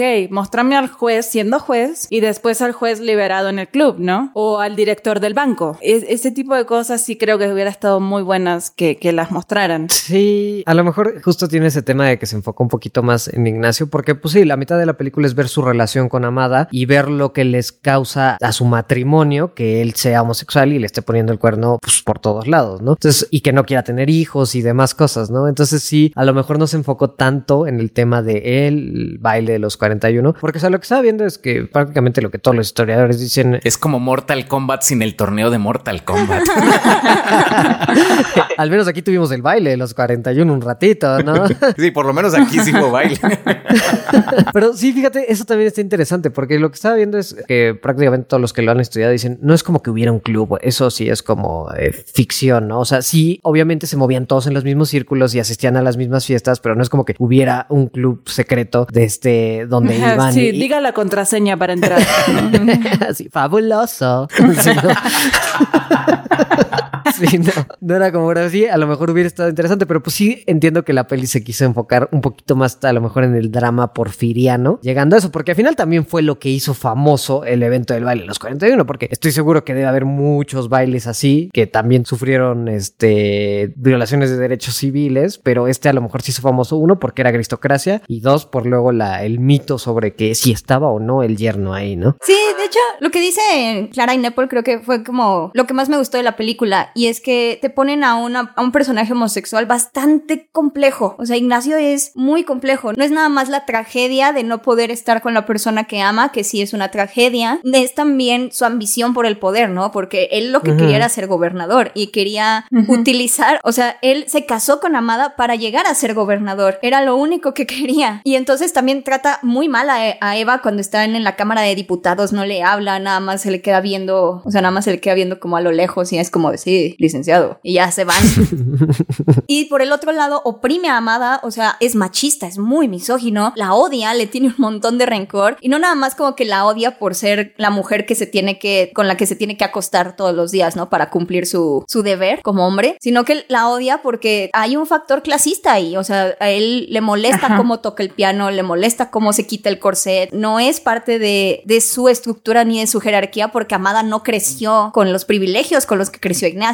Y de repente lo ves en el club ya soltándose e incluso empieza a ser un poquito más amanerado. Esa actuación de Alfonso Herrera, me, de Poncho Herrera me gustó mucho. Es muy buen actor, realmente. Sí, es muy buen actor, sí. Sí, la verdad, sí. Sí, sí, sí. Y ya cómo mueve su bigote y ya está como de, mmm, ya veo, quiero invitar a alguien. Y es como de, oh, por Dios, o sea, sí cambia diametralmente su figura. Eso me gustó. Pero me gusta más porque te ponen como este personaje que no es nada más un gay dolido porque no puede andar con quien quiere, sino que también oprime, también tiene ambiciones y también le sale mal porque no puede como, o no sabe, no entiende todavía cómo llegar a un balance con eso, porque pues no se puede llegar a un balance con eso, porque pues la única forma es salir y decir que es homosexual abiertamente y pues eso, eso iba a ser horrible. Suicidio político. Ajá, exacto. Entonces como que eso me gusta, me gustó verlo así y me gusta ver como de verdad su frustración, o sea, como que todo el tiempo está muy frustrado y eso me, me agrada. Entonces creo que a mí me gustó que se centraran mucho en Ignacio, aunque sí estoy muy de acuerdo en que, en que conocer a los otros integrantes del baile de los 41 hubiera estado interesante. Incluso como para hacer un poquito más como duro el comentario social, habría estado padre que hicieran más énfasis en cómo llegaron a la redada. O sea, porque hay un chisme, hay un chisme de que no tenían permiso, pero pues era una fiesta privada, no era una fiesta pública. Eso no te lo mencionan y tampoco te mencionan que no era, bueno, creo que no, no, este, que no era ilegal ser homosexual. Eso tampoco te lo mencionan, creo, ¿no? Eso tampoco lo mencionan. Fíjate que sí hay, sí, eso sí me pasó, que siento que hay ciertas cosas que a lo mejor asume que sabes, este, porque, o sea, lo, lo sentí ya después de ver la película que me puse a leer más sobre el tema, porque yo tampoco tenía conocimiento de, del baile, pero me puse a leer muchísimo de, del baile y sí digo, ah, entonces por eso es esto, por eso es esto, por eso es esto. Y que en la peli son dialoguitos o una mención muy rápida que a lo o mejor... cuando están barriendo solamente se ve como una toma como de la escoba y todo, pero como que no, no te explican como qué fue lo que sucedió realmente hasta que lo investigas. Una de las cosas interesantes que vi es realmente como de ahí salieron libres cinco personas a lo mucho y que dicen esos eran los que verdaderamente eran adinerados y de la aristocracia fuerte. Los demás realmente eran un poco ciudadano común, o sea, sí había gente bien conectada, pero realmente los que se fueron a hacer trabajos forzados y los que terminaron muertos o en la cárcel o de esclavos fueron pues los que no tenían una posición económica suficiente para pagar un buen abogado o estar bien conectados como para que los liberaran. Entonces, sí, a lo mejor también ahí hay otras historias buenas. A mí, en lo particular, no me molestó que se enfocaran en Ignacio, pero sí entiendo, entiendo esa parte de que también hay chismecito bueno y comentario social interesante en todo esto de los 41, ¿no? Sí, incluso el, pues nada más el personaje que es como el transgénero que te dicen que lo corrieron de su casa y que siempre está ahí y que sí es Ajá. como el Dionisio, el Dionisio del club, que anda como que con Eva, pero no, pero ese, ese como que dije, ay, hubieran explotado más a ese personaje, porque parecía que iba a ser algo más, parecía que iba a meter como más rencilla entre Eva e Ignacio, en que iba a ser como un triángulo amoroso y al final no, nada más fue... Que, que fíjate que en general la actuación de todos los del club me gustó mucho. Sí, creo que eso es lo que hace como también buena la película, de que las actuaciones son muy buenas, también la puesta en escena, Sí, la producción está increíble. el vestuario, la producción está increíble. No sé, la, la dirección me gustó mucho y to- sobre todo también la fotografía, me, la verdad es que se ve muy buena. No es como estos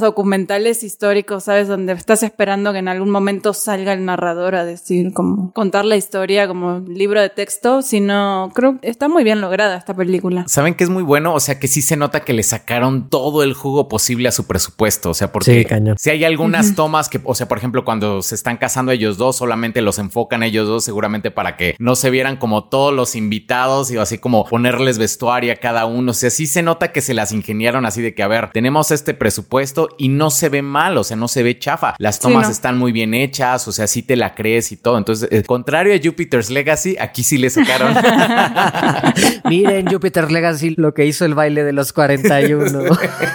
El cine mexicano dando lecciones. Oye, pero sí, la producción está increíble. A mí me encantaron los vestuarios, tanto de las mujeres como Sí, de los sí. hombres. O sea, los trajes que traen puestos, en los lugares donde están en el club o la casa se sienten muy, muy de época. Y la verdad, eso, eso me gustó muchísimo. ¿Sabes que ocupan mucho como desenfocan de repente el fondo para que no se vea así como, pues bueno, o sea, para que no tengan como que adecuar tanto como todo el fondo, como ponerle tanto detalle, pero funciona muy bien. Sí, la verdad es que no se siente una película de bajo presupuesto. No sé cuál es el presupuesto de la peli, pero se siente como con valores de producción muy, muy, muy, muy altos. Y aparte, no sé, es- se veían muy bien. Los hombres vestidos de mujeres sí se veían, o los que hacían drag sí se veían muy, muy bien. O sea, a mí me gustó mucho el barbón cuando está cantando la ópera. Sí. Dices, son muy buenos, les quedan muy bien los personajes. Ajá. Y es como de esas, no sé, siento que es como de esas películas que es raro que existan en México porque, pues ya ven, el día que pusieron a Zapata con tacones, se Uf. metieron el grito Ah, en el sí. cielo y fue como de, ¿cómo puedes mancillar figuras históricas así? Como, girl, come on. Pero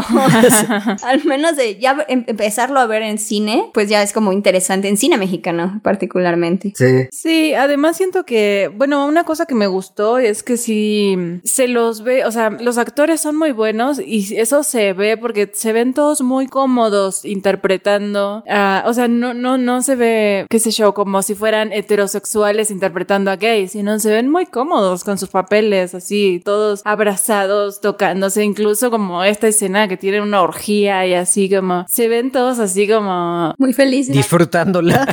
Sí, se ven todos muy metidos en su papel. Yo le iba a ver con mi hijo esa película. A la mera hora sí fue como, no, mejor vemos otra cosa y ya luego yo veo la película. Y dije, ah, bueno, ok. Pero si hubiera sido como esas escenas, como si han visto el meme de que cuando hay una escena incómoda con tu familia, ves el piso y dices, efectivamente el piso está hecho de piso. Qué bueno que no le hiciste porque es, es incómoda. Y para que no se vaya a adoctrinar tu hijo con estas cosas. No, no, no, no. Ay, no. Claro, Ay, claro. Dios. pues bueno, en general creo que nos gustó. A Go tal vez un poquito menos. No sé. Poquito menos, digo, o sea, no, no se me hizo mala. O sea, realmente sí se me hizo como una excelente propuesta del cine mexicano que de repente toca como puntos que no siempre se tocan. Entonces sí, yo creo que sí vale la pena verla. Sí, muy buena. Esperamos que la hayan visto y déjenos comentarios. Mientras vamos a pasar con Cruella. Cruela. Me gusta mucho como dicen Cruella en la película, porque no dicen Cruella, así como Cruella, sino que dicen Cruella. Cruella. Acento en la R. Acento en la Acento en la R. Cruella. Pues, ¿qué les pareció? Así como en términos generales. En términos generales, a mí me gustó mucho. Sí tengo unos comentarios por ahí, pero la verdad es que creo que está muy bien lograda y creo que gran parte de su éxito es Emma Stone, la verdad. O sea, creo que no hubiera funcionado si no hubiera sido Emma Stone. No, o no hubiera funcionado tanto, pues. A mí la verdad me gustó mucho y creo que me gustó más porque yo no le tenía nada de esperanzas ni expectativas a la película. O sea, yo ya había visto los trailers. De hecho, yo me la paso viendo Los Simpson mientras trabajo, entonces siempre tengo el canal de Fox. Es la única razón por la que contrato cable todavía. Bueno, por eso y Cartoon Network. Oh, y también por las caricaturas de Disney Channel. Bueno, es que veo muchas caricaturas y por eso tengo cable.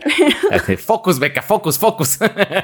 Pero entonces, como Fox Channel ya no es Fox, ya es Star Channel, te ponen como todas las los comerciales de Disney. Vi todos los trailers de Cruella y yo los odié así, pero odié los trailers con muchas ganas. O sea, en el, en el momento en el que decía I am a woman, hear me roar, decía como de no, no, no. O sea, yo sentía que iban a hacer como esta película de una girl boss súper blanca, que es. Creí que, no sé, creí que sí iban a hacer como un trabajo como para romantizárnosla y, y que empatizáramos así, tipo Maléfica, Maléfica 2. Y entonces dije, si nada más la van a poner ahí para que sea como girl power y, oh, sí, las mujeres también pueden hacer cosas, se me hacía muy chafa. Y así sentía todos los trailers. Y ya que vi la película, creo que sí tiene problemas y creo que mucha gente no esperaba nada. O sea, como que también querían odiarla con ganas y creo que sí hay que pasar como un... Sí hay que el principio de la película a mí lo que me, es lo que me parece menos, menos atractivo y creo que sí hay que como superarlo. Pero después la película, la verdad es que está muy buena. está muy, muy, muy buena. Ya la vi dos veces y las dos veces, la, dos, la segunda vez me gustó más.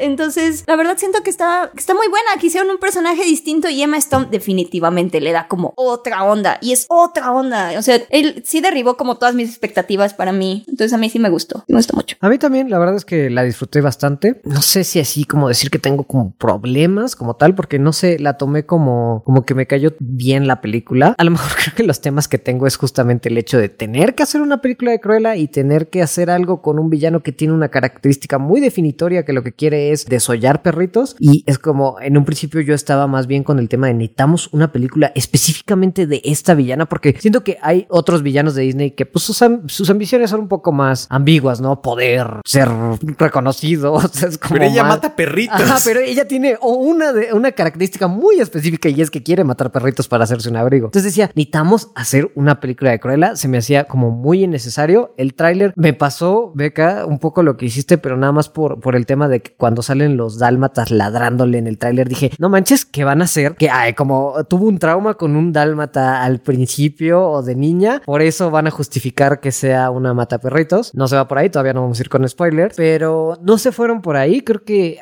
si la consideras como una película autocontenida sobre una villana que tiene, pues tiene cosas como de Cruella, porque sí siento que al final no se fue tanto por ser Cruella de Bill. Sí me gusta. En realidad es una película sobre dos diseñadoras de moda que tienen una guerra de diseño. Sí. Y pues al final el chiste es que la joven aprende y se convierte en la vieja, bueno, la más grande. Sí, exacto, exacto. Eso tiene. Es una película no necesariamente de Cruella. Y si la dejo de ver como una película de Cruella de Bill, me gustan muchísimas cosas de eso. Que ahorita que entremos ya de la peli. Claro, funciona mucho mejor. Pero como tal de Cruella es en donde a lo mejor entraría mi conflicto, pero tampoco es la gran cosa. ¿Tú, qué opinas? Yo me la pasé muy bien viéndola. No recuerdo los trailers. O sea, como que vi los trailers cuando salieron, como los vi como una vez, así como en el celular. Y este no me clavé tanto en ellos. Entonces, como que no tenía tantas expectativas. Particularmente la frase que dijo Becca, la de I am a woman, hear me roar. Sí fue como, oh, y se siente como súper cursi esa frase, ¿no? Como que sí dije, a lo mejor va a ir por ahí. Pero la verdad es que disfruté mucho la película. Sí, sí, sí hay algunas cosas de las cuales me quiero burlar, porque sí hay unas cosas que dices, no mames. O sea, así como en serio, no mames, no, o sea, no, no, no, o sea, como hay cosas que no podía creer, pero creo que está bien lograda, particularmente eso que dices de cómo le dieron la vuelta de que es una villana que es reconocida por matar perritos, cómo le dieron la vuelta a eso, como mencionas, o sea, no es como la cruela canónica, pero como una historia separada creo que funciona muy bien y no, y no es como que me pique como el hecho de que pues es una versión completamente diferente con algunos aspectos, es como una adaptación que se me hizo que está bien lograda en general, no es mucho decir porque Disney tiene como una calidad muy baja en sus live actions, pero Sí. creo yo que es como de los que está mejor logrados, o sea, a lo mejor incluso el que se me hace que está mejor logrado de sus live actions, de sus adaptaciones, que no es mucho decir porque la barra no está muy alta, ¿no? Pero Sí, sí. Eh, Sí, estoy de acuerdo. Estoy, estoy de acuerdo con eso. Creo que justamente mi, o sea, no es como que yo tenga problemas con la película per se, más que con el hecho de que es cruela. Y no, acá quiero hacer una aclaración, no no quiero decir como que, ah, bueno, si no es la original, a mí no me sirve, no, no soy un fan de Star Wars, o sea, no. O sea, lo nuevo está bien. pues. Descanonicen las secuelas. Descanonicen Cruella. Lo nuevo está bien. El tema es como que yo siento que es una estrategia de Disney. O sea, siento que está bien reinventar a tus villanos. Ok, está bueno. Pero siento como que mm, reinventar a Cruella. O sea, sí me generó cierto conflicto porque, por ejemplo, yo estuve toda la película, o al menos la primera mitad de la película, esperando a que se revelara como este momento en el que ella empieza a odiar perritos, ¿sabes? Ah, mira. O sea, sí me quedé como. La, la verdad estuve toda la película muy incómoda. Sobre todo al principio, cuando empieza a tener esta relación con su perrito y su amigo tiene a su chihuahuita tuerto. Y yo conecté mucho con el perrito tuerto. El chihuahuita tuerto es lo mejor que le ha pasado al 2021, pero lo Disfrazado mejor... de rata. Pero, pero además es como, viva la representación de los perritos tuertos. O sea, yo tengo un perrito tuerto. Sí, viva, viva. Claro que sí. Le voy a comprar un parchecito como a ese perrito. Y viste la de rata. Ajá, está- no, está muy grande. Tendría que ser como un mapache o algo así. este, el punto es que me generó como mucha incomodidad porque yo no veo trailers, la verdad. Entonces no vi el tráiler de, de Cruella tampoco. Sí había escuchado esta frase, sí me pareció mala en la, en la, en la película también, pero bueno. El punto es que siempre, hasta hasta la mitad de la película estuve esperando que ella descubriera que odia a los perros. Me molestó un poco que pusieran a los dálmatas como estos perros violentos, pero bueno, estaban entrenados para eso, ¿no? Mi problema con Disney en esta película en particular es como, a ver, Cruella tiene, como dice Nepal, esta característica que es como va a desollar perritos y es como que siento con esta película que Disney me está tratando de convencer de que, a ver, mis villanos tienen muchas capas y no son tan malos como creía, simplemente son mujeres poderosas y es como, no, me estás haciendo gaslighting, o sea, no, yo no estoy loca. Cruella sí quería desollar perritos. Cruella sí tenía películas con desfiles de modas con personas portando conejos en el cuello, o sea, no no estoy loca. Eso era Cruella. Entonces no es como que, ah, no, lo que pasa es que malinterpretaste y era una mujer poderosa, pero las mujeres poderosas ahora son mal vistas como villanas. No, no, no es como una nueva versión. O sea, más bien, sí, es toda una nueva creación este personaje. Es un personaje absolutamente nuevo, que da la casualidad que lo decidiste llamar Cruella, pero esta no era la Cruella. Fíjate que sí, o sea, puedo entender eso. Yo creo que desde el principio yo dije, más bien yo llegué con la asunción de no va a matar perros en esta película, porque no hay manera, Sí. no hay manera que te hagan empatizar con ella y que al final quedes bien si mata perritos. O sea, no, yo jamás pensé que hubiera, que fuera a pasar eso. Y si tú vas con esa idea, que creo que es el, a lo mejor el problema justamente de usar a Cruella en particular, con esa idea te puede distraer toda la peli, porque dices, ¿en qué momento va a matar a perritos? ¿En qué momento? Porque yo sí noté, he notado mucha gente en mis redes que estaba con eso, como que al principio estaba, es que no, no, no voy a conectar jamás con esto porque mata perritos y, y al final se enojan como, oye, no mató perritos. Entonces, este, siento que, que, ajá, ¿Te estás enojando porque no mató perritos, Nepal? Ajá, no, no, no, o sea, la gente que, que, O que sea, tú querías que matara perritos. Exacto, o sea, Los la verdad, odias yo a los perros. Odio a los perritos. O al menos que quisiera matar perritos.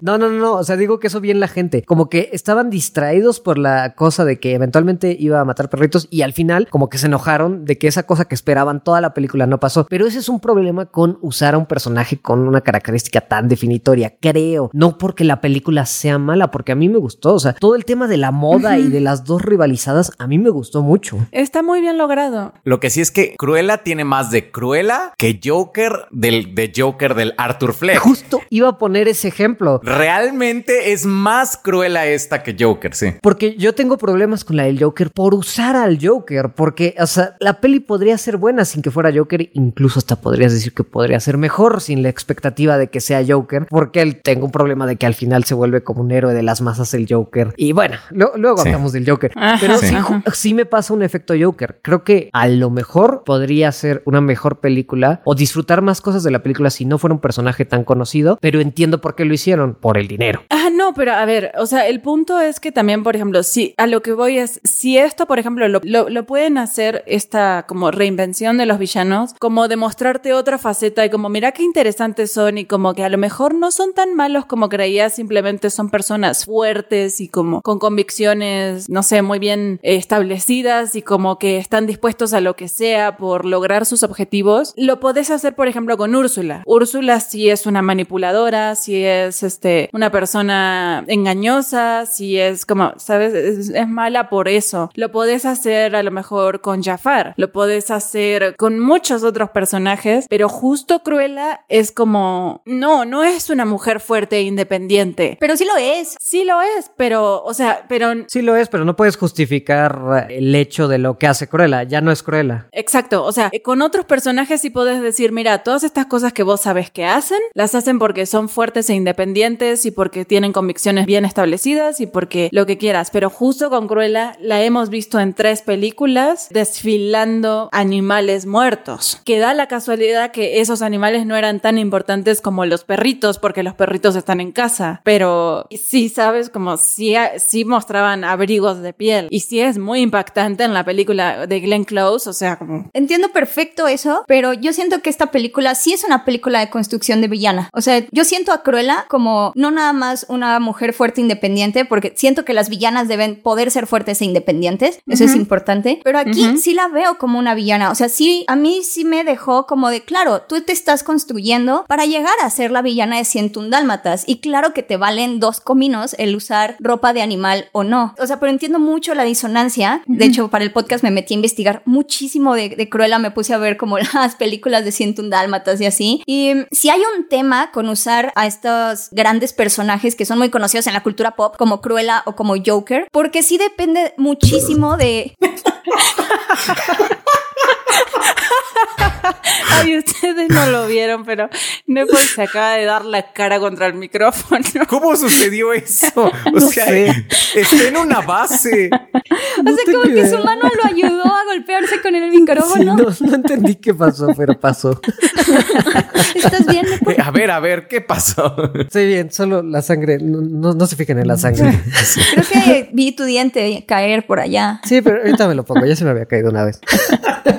Perdón por interrumpir tu punto, Beca. Ah, ¿en qué estaba? Ah, sí. O sea, siento que sí hay como un tema cuando usamos a estos personajes que son muy famosos porque sí influye muchísimo la percepción que nosotros tenemos. Y por ejemplo, Joker, Joker ha estado presente en la cultura pop desde hace años. O sea, siempre que sale algo de Batman, sale algo del Joker. Entonces, sí me parece lógico que de repente haya como esta película de Top Phillips en donde se toman un poco más a fondo al personaje y tratan como de hacer una deconstrucción o un análisis más profundo. Sí, claro que sí, porque tienes al Joker amanerado en Lego Batman, tienes al Joker loco en Dark Knight, tienes al Joker loco chistoso con Adam West, tienes al Joker mafioso en la Batman de Tim Burton, tienes al Joker loco amanerado así super villano en la serie animada de Batman, tienes al Joker de Vivimos en una sociedad en el Snyder Cut, o sea, tienes a un montón, a un montón de Jokers, claro que se le va a dar este tratamiento, bueno, incluso tienes al Joker abusador de mujeres en Harley Quinn, ¿no? O sea, tienes tantas capas del Joker que se han ido como acumulando a lo largo de los años, en los que dices, no nada más es el villano de Batman, es un loco psicópata que nada más le gusta hacer caos, o es un dude que nada más le gusta hacer caos, o sea, hay como un montón de capas que todos entendemos. En cambio a Cruella, lo que estuve viendo con la película de Ciento un Dálmatas, es que en el primer momento llega Cruella y te dice que es malvada y que es el diablo encarnado, pero así en el ni siquiera, creo que es la única villana de Batman, de Batman,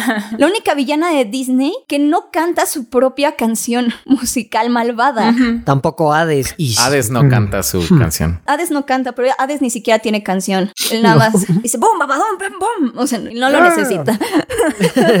pero a Cruella como que sí te dicen como de no, es que Cruella es el diablo, si no te asusta nadie lo hará. Cruella de Bill. Y ya, y es realmente lo que conocemos, porque la tenemos en la, como loca psicópata en 101 Dálmatas, que aparte todo lo vemos desde la perspectiva de los perritos. Cuando también eso es un tema que yo estoy muy a favor del cuidado animal, pero pues los perritos son perritos y los perritos son entrenados y pueden llegar a ser agresivos y son entrenados de manera agresiva. Los dálmatas tienen como esta cosa de que fueron entrenados para guardia, protección y para bomberos, entonces tienen tendencias a la agresión. Pero bueno, o sea, como lo ves desde el lado de los, desde los perritos, pues es como de, ay no, ¿cómo, ¿cómo vas a matar a los perritos? Y como literalmente es lo único que sabes de Cruella y jamás te la han puesto más allá, pues obviamente es lo que la gente tiene, porque ya después con Glenn Close es una gran Cruella, pero también es uno, es, está muy caricaturizada, igual que en la, en la, en la película original la animada. animada. Y sí, está muy caricaturizada e igual, o sea, se define por querer asesinar a los perritos. Pero luego vi, ya viéndolas, no, no vi la segunda de Glenn Close, la verdad, porque son malitas. No vi 102 dálmatas, pero viendo... No, ni yo. La primera es buena, la primera no es tan mala. No, la primera es buena, es buena. A mí sí, la, la live action sí me gusta el primero.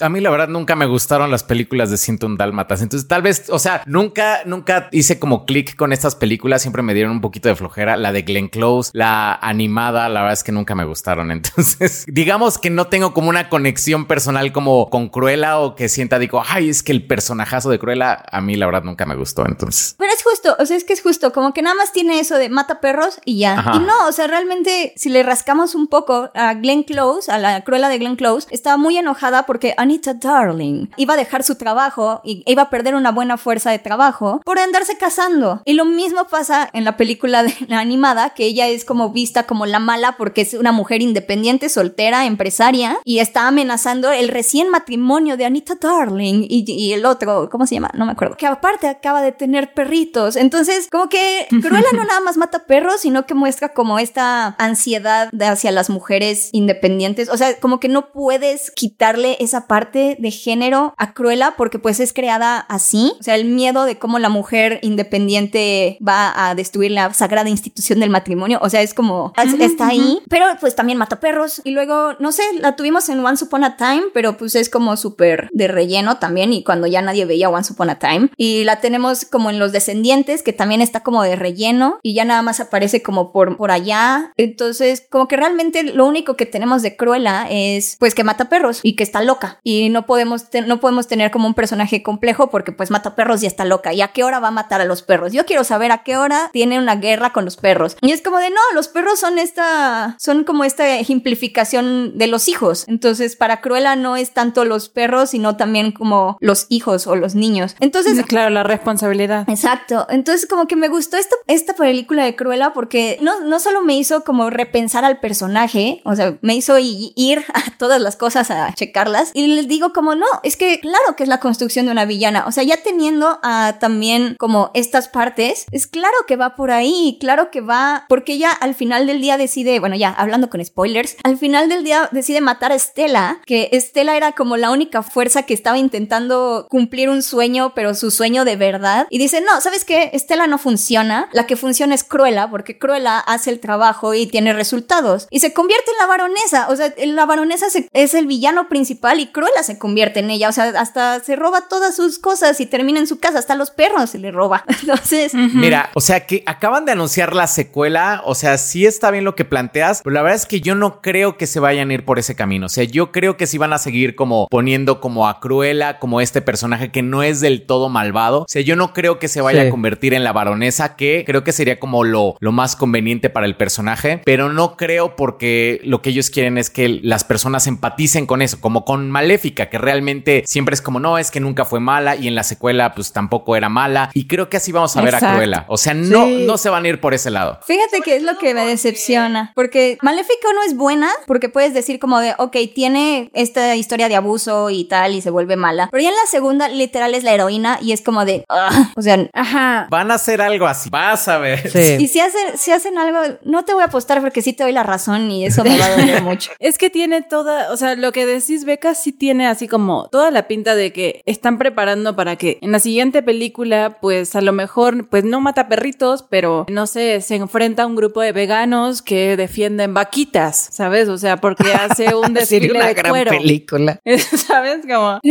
Pues es que, o sea, siento que a lo mejor sería como más suavizado y como que sería el tema, sigue matando animales y usa vestimentas de cuero, ¿sabes? Como hay un tema muy vegano ahí. Siento que ya con que diga que usa pieles de animales ya es un tema, ya es malo. Sí, ya sería malísimo. Siento que no lo van a hacer. Y justo ni siquiera llegaron a eso aquí. O sea, obviamente la ves usando pieles, pero ni siquiera hacen énfasis en eso. Eso hubiera estado bien. Ajá, pero bueno, ponele, ¿no? Siento que sí tienen todas las herramientas para ir hacia ese lado y que sí pueden crearlo, pero realmente creo que nos hay una escena muy importante o un, un evento muy importante en esta película que nos deja muy claro de que eso no va a pasar. Y es que Cruella es mala y está dispuesta a todo y está dispuesta a convertirse en la pero tiene familia. Los dos personajes que metieron como su familia, que es como, a ver, me gustaba más este, ¿cómo se llama? Estela, que era mi familia, que era buena y ahora Cruella y nada más somos los compinches de Cruella. Es como ese momento en el que Cruella se da cuenta y tiene que pedir perdón y decirles, bueno, miren, Cruella hace las cosas y tiene sus métodos, pero ustedes siguen siendo mi familia y los amo. Y es como, ah, bueno, nos ponemos de acuerdo y ahora no son mis compinches, son mi equipo, son mi familia. Siento que establece muy fuertemente de que Cruella no es tan mala. O sea, aunque Estela se haya muerto, aunque la parte buena de esta persona se haya muerto, sigue habiendo algunos principios ahí en este personaje que la hacen medianamente buena. Sí, sí tiene sentimientos, no es una persona sin corazón. Y fíjate que eso yo no lo veo mal, o sea, porque no veo por qué a fuerza tenga que ser la construcción de una villana. Yo no lo sentí. Siento que no se fueron full villana. ¿Por qué? Porque hasta tienes este clásico trope de va a matar o no va a matar, en donde tienes el dilema de la moralidad del héroe, donde si va a matar o no va a matar se va a definir si realmente adoptó su persona malvada. Y claramente decide no matar. Entonces... Porque todavía es joven, quién sabe después. Claro, pero justamente en, esta película, en esta película no se construyó una villana, que no lo veo mal. O sea... Sí, es cierto. Yo mencioné lo de las pieles no porque me hubiera gustado, sino porque simplemente se están alejando de este tema de, la que no, la van a hacer villana. De hecho, creo que lo que más me chocó de la película fue la escena post créditos, cuando le da los perros a, Anita. Esa necesidad de unirlo al universo de 101 dálmatas. Exacto, porque ahí uno, o tu secuela va en torno a hacer 101 dálmatas, que ahí sí creo que se iría todo al demonio, porque ya la tienes que hacer que mate perros, o cuál va a ser su motivación. No, es que quiero pintar a los perros de azul.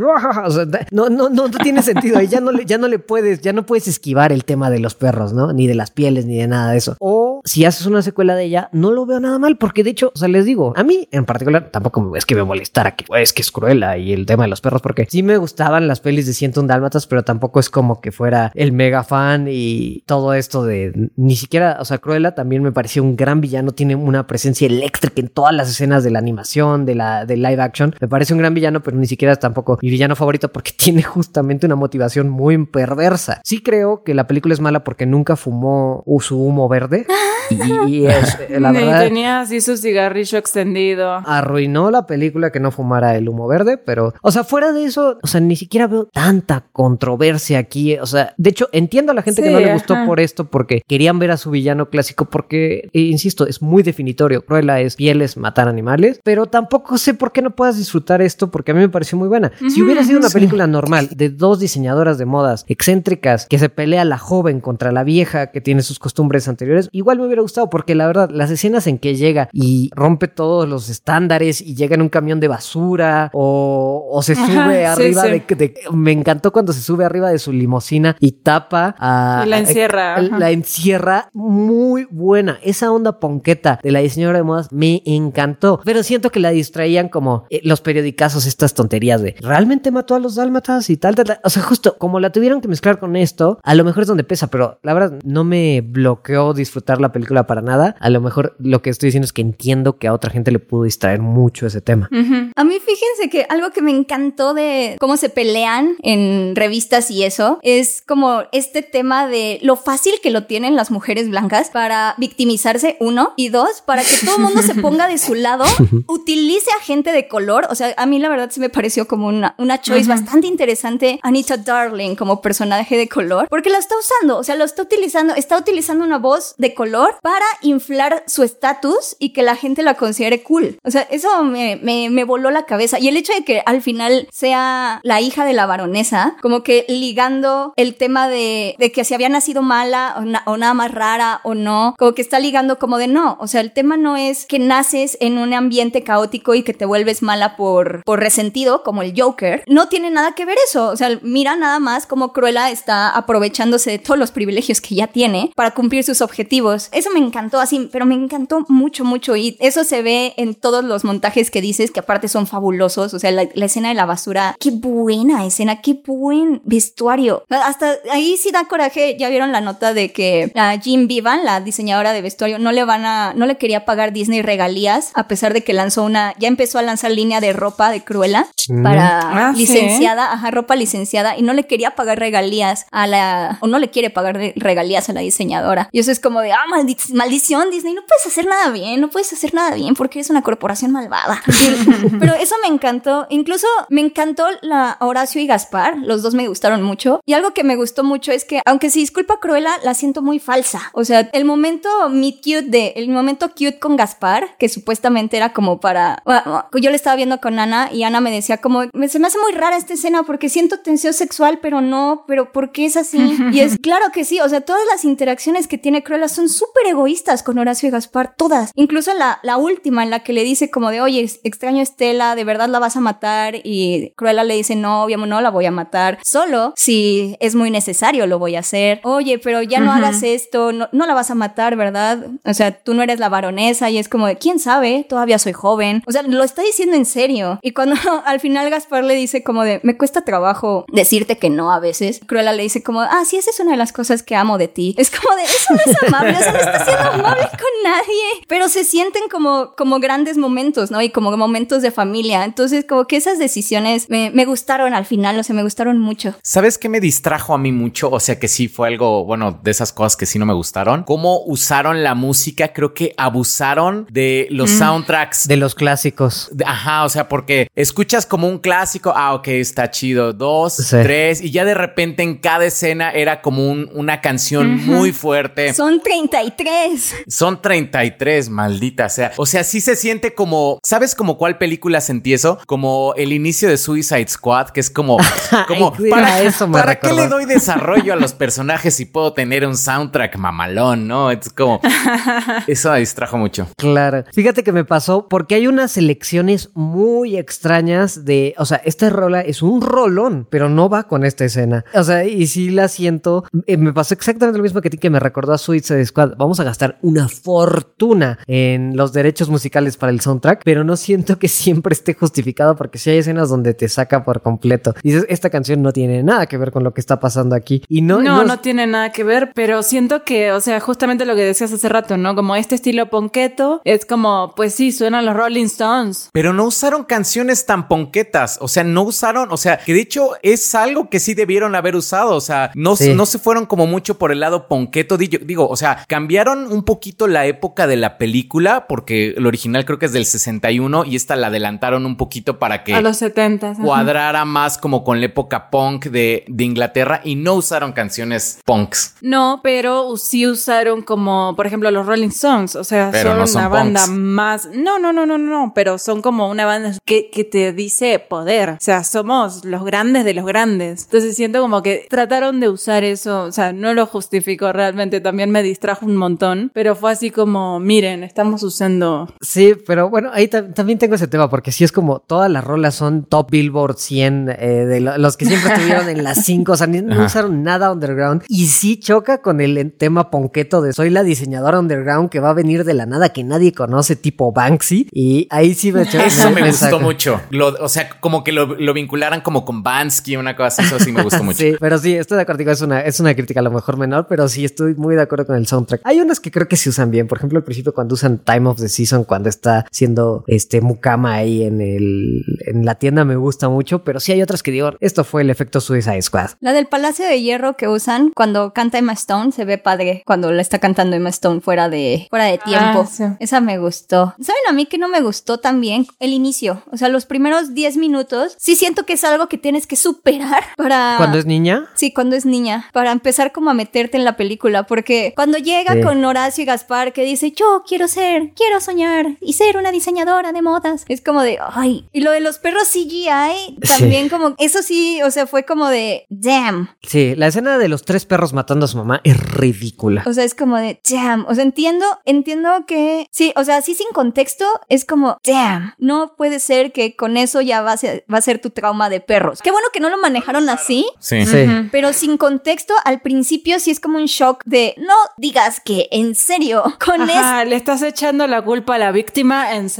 Estás justificando el odio a los perros con esto. Ah, ya después no, pero yo sí tuve que, que pasar esto que dije, no, no va, no va a ser. Sí, y también lo tiene que me hubiera gustado más porque a mí me gustan mucho, la verdad, lo- los inicios narrados, cuando narra el protagonista, sí me gustan, pero al principio sí fue muy cuéntame que soy genial y soy una genia, porque la ves de niña y sí ves que hace travesuras, pero nada más es como, eh, yo era yo contra el mundo y el problema con los genios es que, a ver, no, a ver, a ver, no me, no me digas que eres un genio antes de mostrármelo, porque se siente... Que fíjate que eso me gustó porque, o sea, siento que Cruella está contando su historia y claro que así te contaría una persona como Cruella su historia. Sí, probablemente. Pero entiendo, entiendo que puede ser como, esto ya es como lectura mía, porque ya, ya soy como muy, porque así soy de obsesiva, pero eso es como mi lectura. Pero sí entiendo que de repente, en, en particular, siento que a la gente no le gustan como estas voces narradas y porque en Cruella se sienten luego como muy exageradas. O sea, toda la película es muy campy, siento, muy dramática, siento que lo quiere ser, pero de repente es como de, te están mostrando lo que está ocurriendo y tiene que llegar la voz narrada de Cruella así como de, y así soy una huérfana. Y ahora resulta que mi madre no era mi madre y que mi enemiga es mi madre. Y es como de, sí, gracias, ya lo vi. Ya.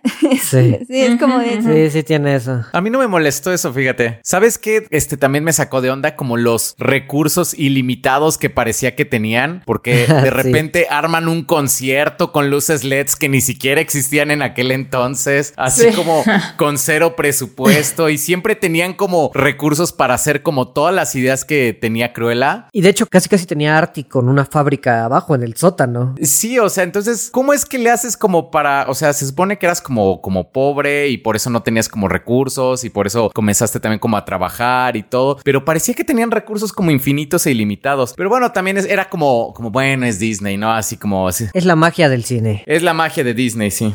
sí, sí. Sí, lo entiendo. Pero bueno, en general creo que, no sé, para mí sí me hizo disfrutable. Te digo que en particular recuerdo mucho esta, estas escenas. O sea, si fuera este Diablo Viste a la Moda reinventado con cosas fantásticas y locas y ponquetas, y en vez de que la joven sea una timidita que va descubriendo su, su talento, que no me molesta porque me gusta Diablo Viste a la Moda, sino que sea esta ponqueta contracultura, me gusta mucho. Además es Emma Stone, o sea, corazón, corazón, corazón. Qué buena es Emma Stone, ¿no? Es como, Sí, no qué buena manches. es en todo. Además se ve increíble en todo momento así el maquillaje que tienes. Wow, o sea, yo quiero aprender a, a maquillarme así. Los vestuarios, todo sí está increíble. Sí, cañón. Emma Thompson, fíjense que también es buena, pero siento que no, como que no llega a este como nivel de Miranda Presley. Sí, no. Siento que sí necesitaban una Miranda Presley en decadencia y siento que Emma Thompson no es una Miranda Presley en decadencia. Es como una Miranda Presley que apenas está siendo Miranda Presley. Sí, puede ser. Sí, como más que verla como también es que es como, ah, es otra jefa capitalista, no sé. Mírenlos cómo se van a comer flojos. Sí, sí le, sí le falta. sí, eso de cómo se van a comer es muy bueno. Pero bueno, Algo que no, no, me, no me terminó como de cuajar mucho, de repente, sí, fue Roger, creo que fue como de lo, de lo que menos me gustó de la película también. ¿quién, quién era Roger? Perdón. Eh, el abogado. Ah, sí. Yo no sabía quién era hasta el final. Lo que dije, Roy, bueno, como que dije, por, como, ¿por qué está ese, ese abogado ahí que parece que no hace nada? Ya hasta el final que le dieron al perro dije, ah, ok, ya, ya vi quién. Ni siquiera cuando dijeron lo del piano, le encanta tocar su piano y yo así, ¿y por qué me están diciendo esto? Sí, se me hizo bien raro, sí. No caché ninguna pista, ninguna pista la caché. Aunque sí me dio mucha risa cuando dice como Roger siempre me culpó por perder su trabajo. Pero él perdió su trabajo porque es Roger. Eso me, me- me gustó mucho. Emma Stone es muy buena. Yo vi una reseña antes de ver la película donde criticaban un buen Emma Stone, pero así decían como su acento británico es terrible, ella es terrible, todo es terrible. Y es como de, a ver, a ver, puedes criticar mucho la película, pero a Emma Stone, a Emma Stone no la puedes criticar. Sí, con Emma no te metas. Exacto, nadie se va a meter con Emma mientras nosotros estemos vivos. Y no haya salido en un baile del Ku Klux Klan. Y fíjate que aún así estoy dispuesto a darle el beneficio de la duda. que diga qué pasó.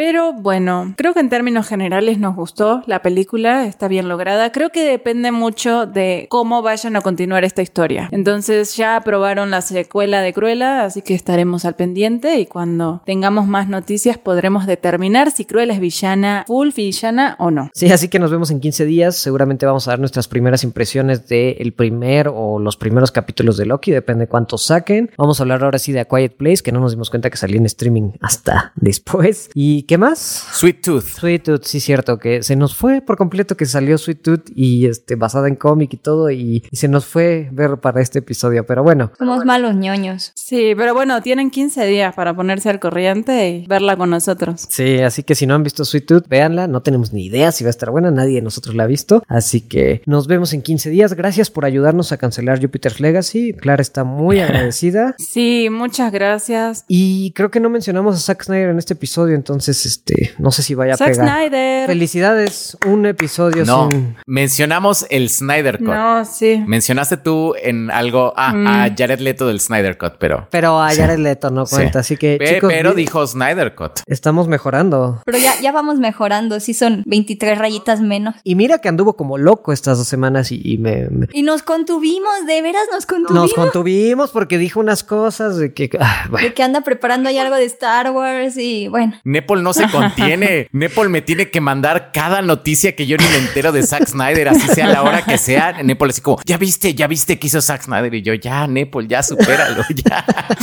Zack Snyder no está debajo de tu cama. Y Zack Snyder debajo de la cama de Nep- Es que quería hacer Rick and Morty y que Star Wars y Eh, nada más ya, le ya, faltó ya, Harry ya, ya. Potter. O sea, está, está, está loco. Ya, Nepal, ya, déjalo ir, déjalo ir, ya, ya, ya pasó, ya pasó. El superhéroe favorito de Zack Snyder es Iron Man. Bueno, para no perder la costumbre, ¿no? Ajá. Hablando de Zack Snyder. Me encanta cómo no, no hablamos nada del, en el podcast de Zack Snyder y ahorita sacamos todo lo que conocemos nuevo de Zack Snyder del último mes. Sí. Pues no, ni modo, no podemos contenernos. Pero no cuenta porque ya fue en la despedida. Una despedida muy larga, pero no cuenta. Qué bueno. Nos vemos la próxima. Déjenos sus comentarios. Bye. Nos vemos. Bye. Bye, Bye. nos vemos.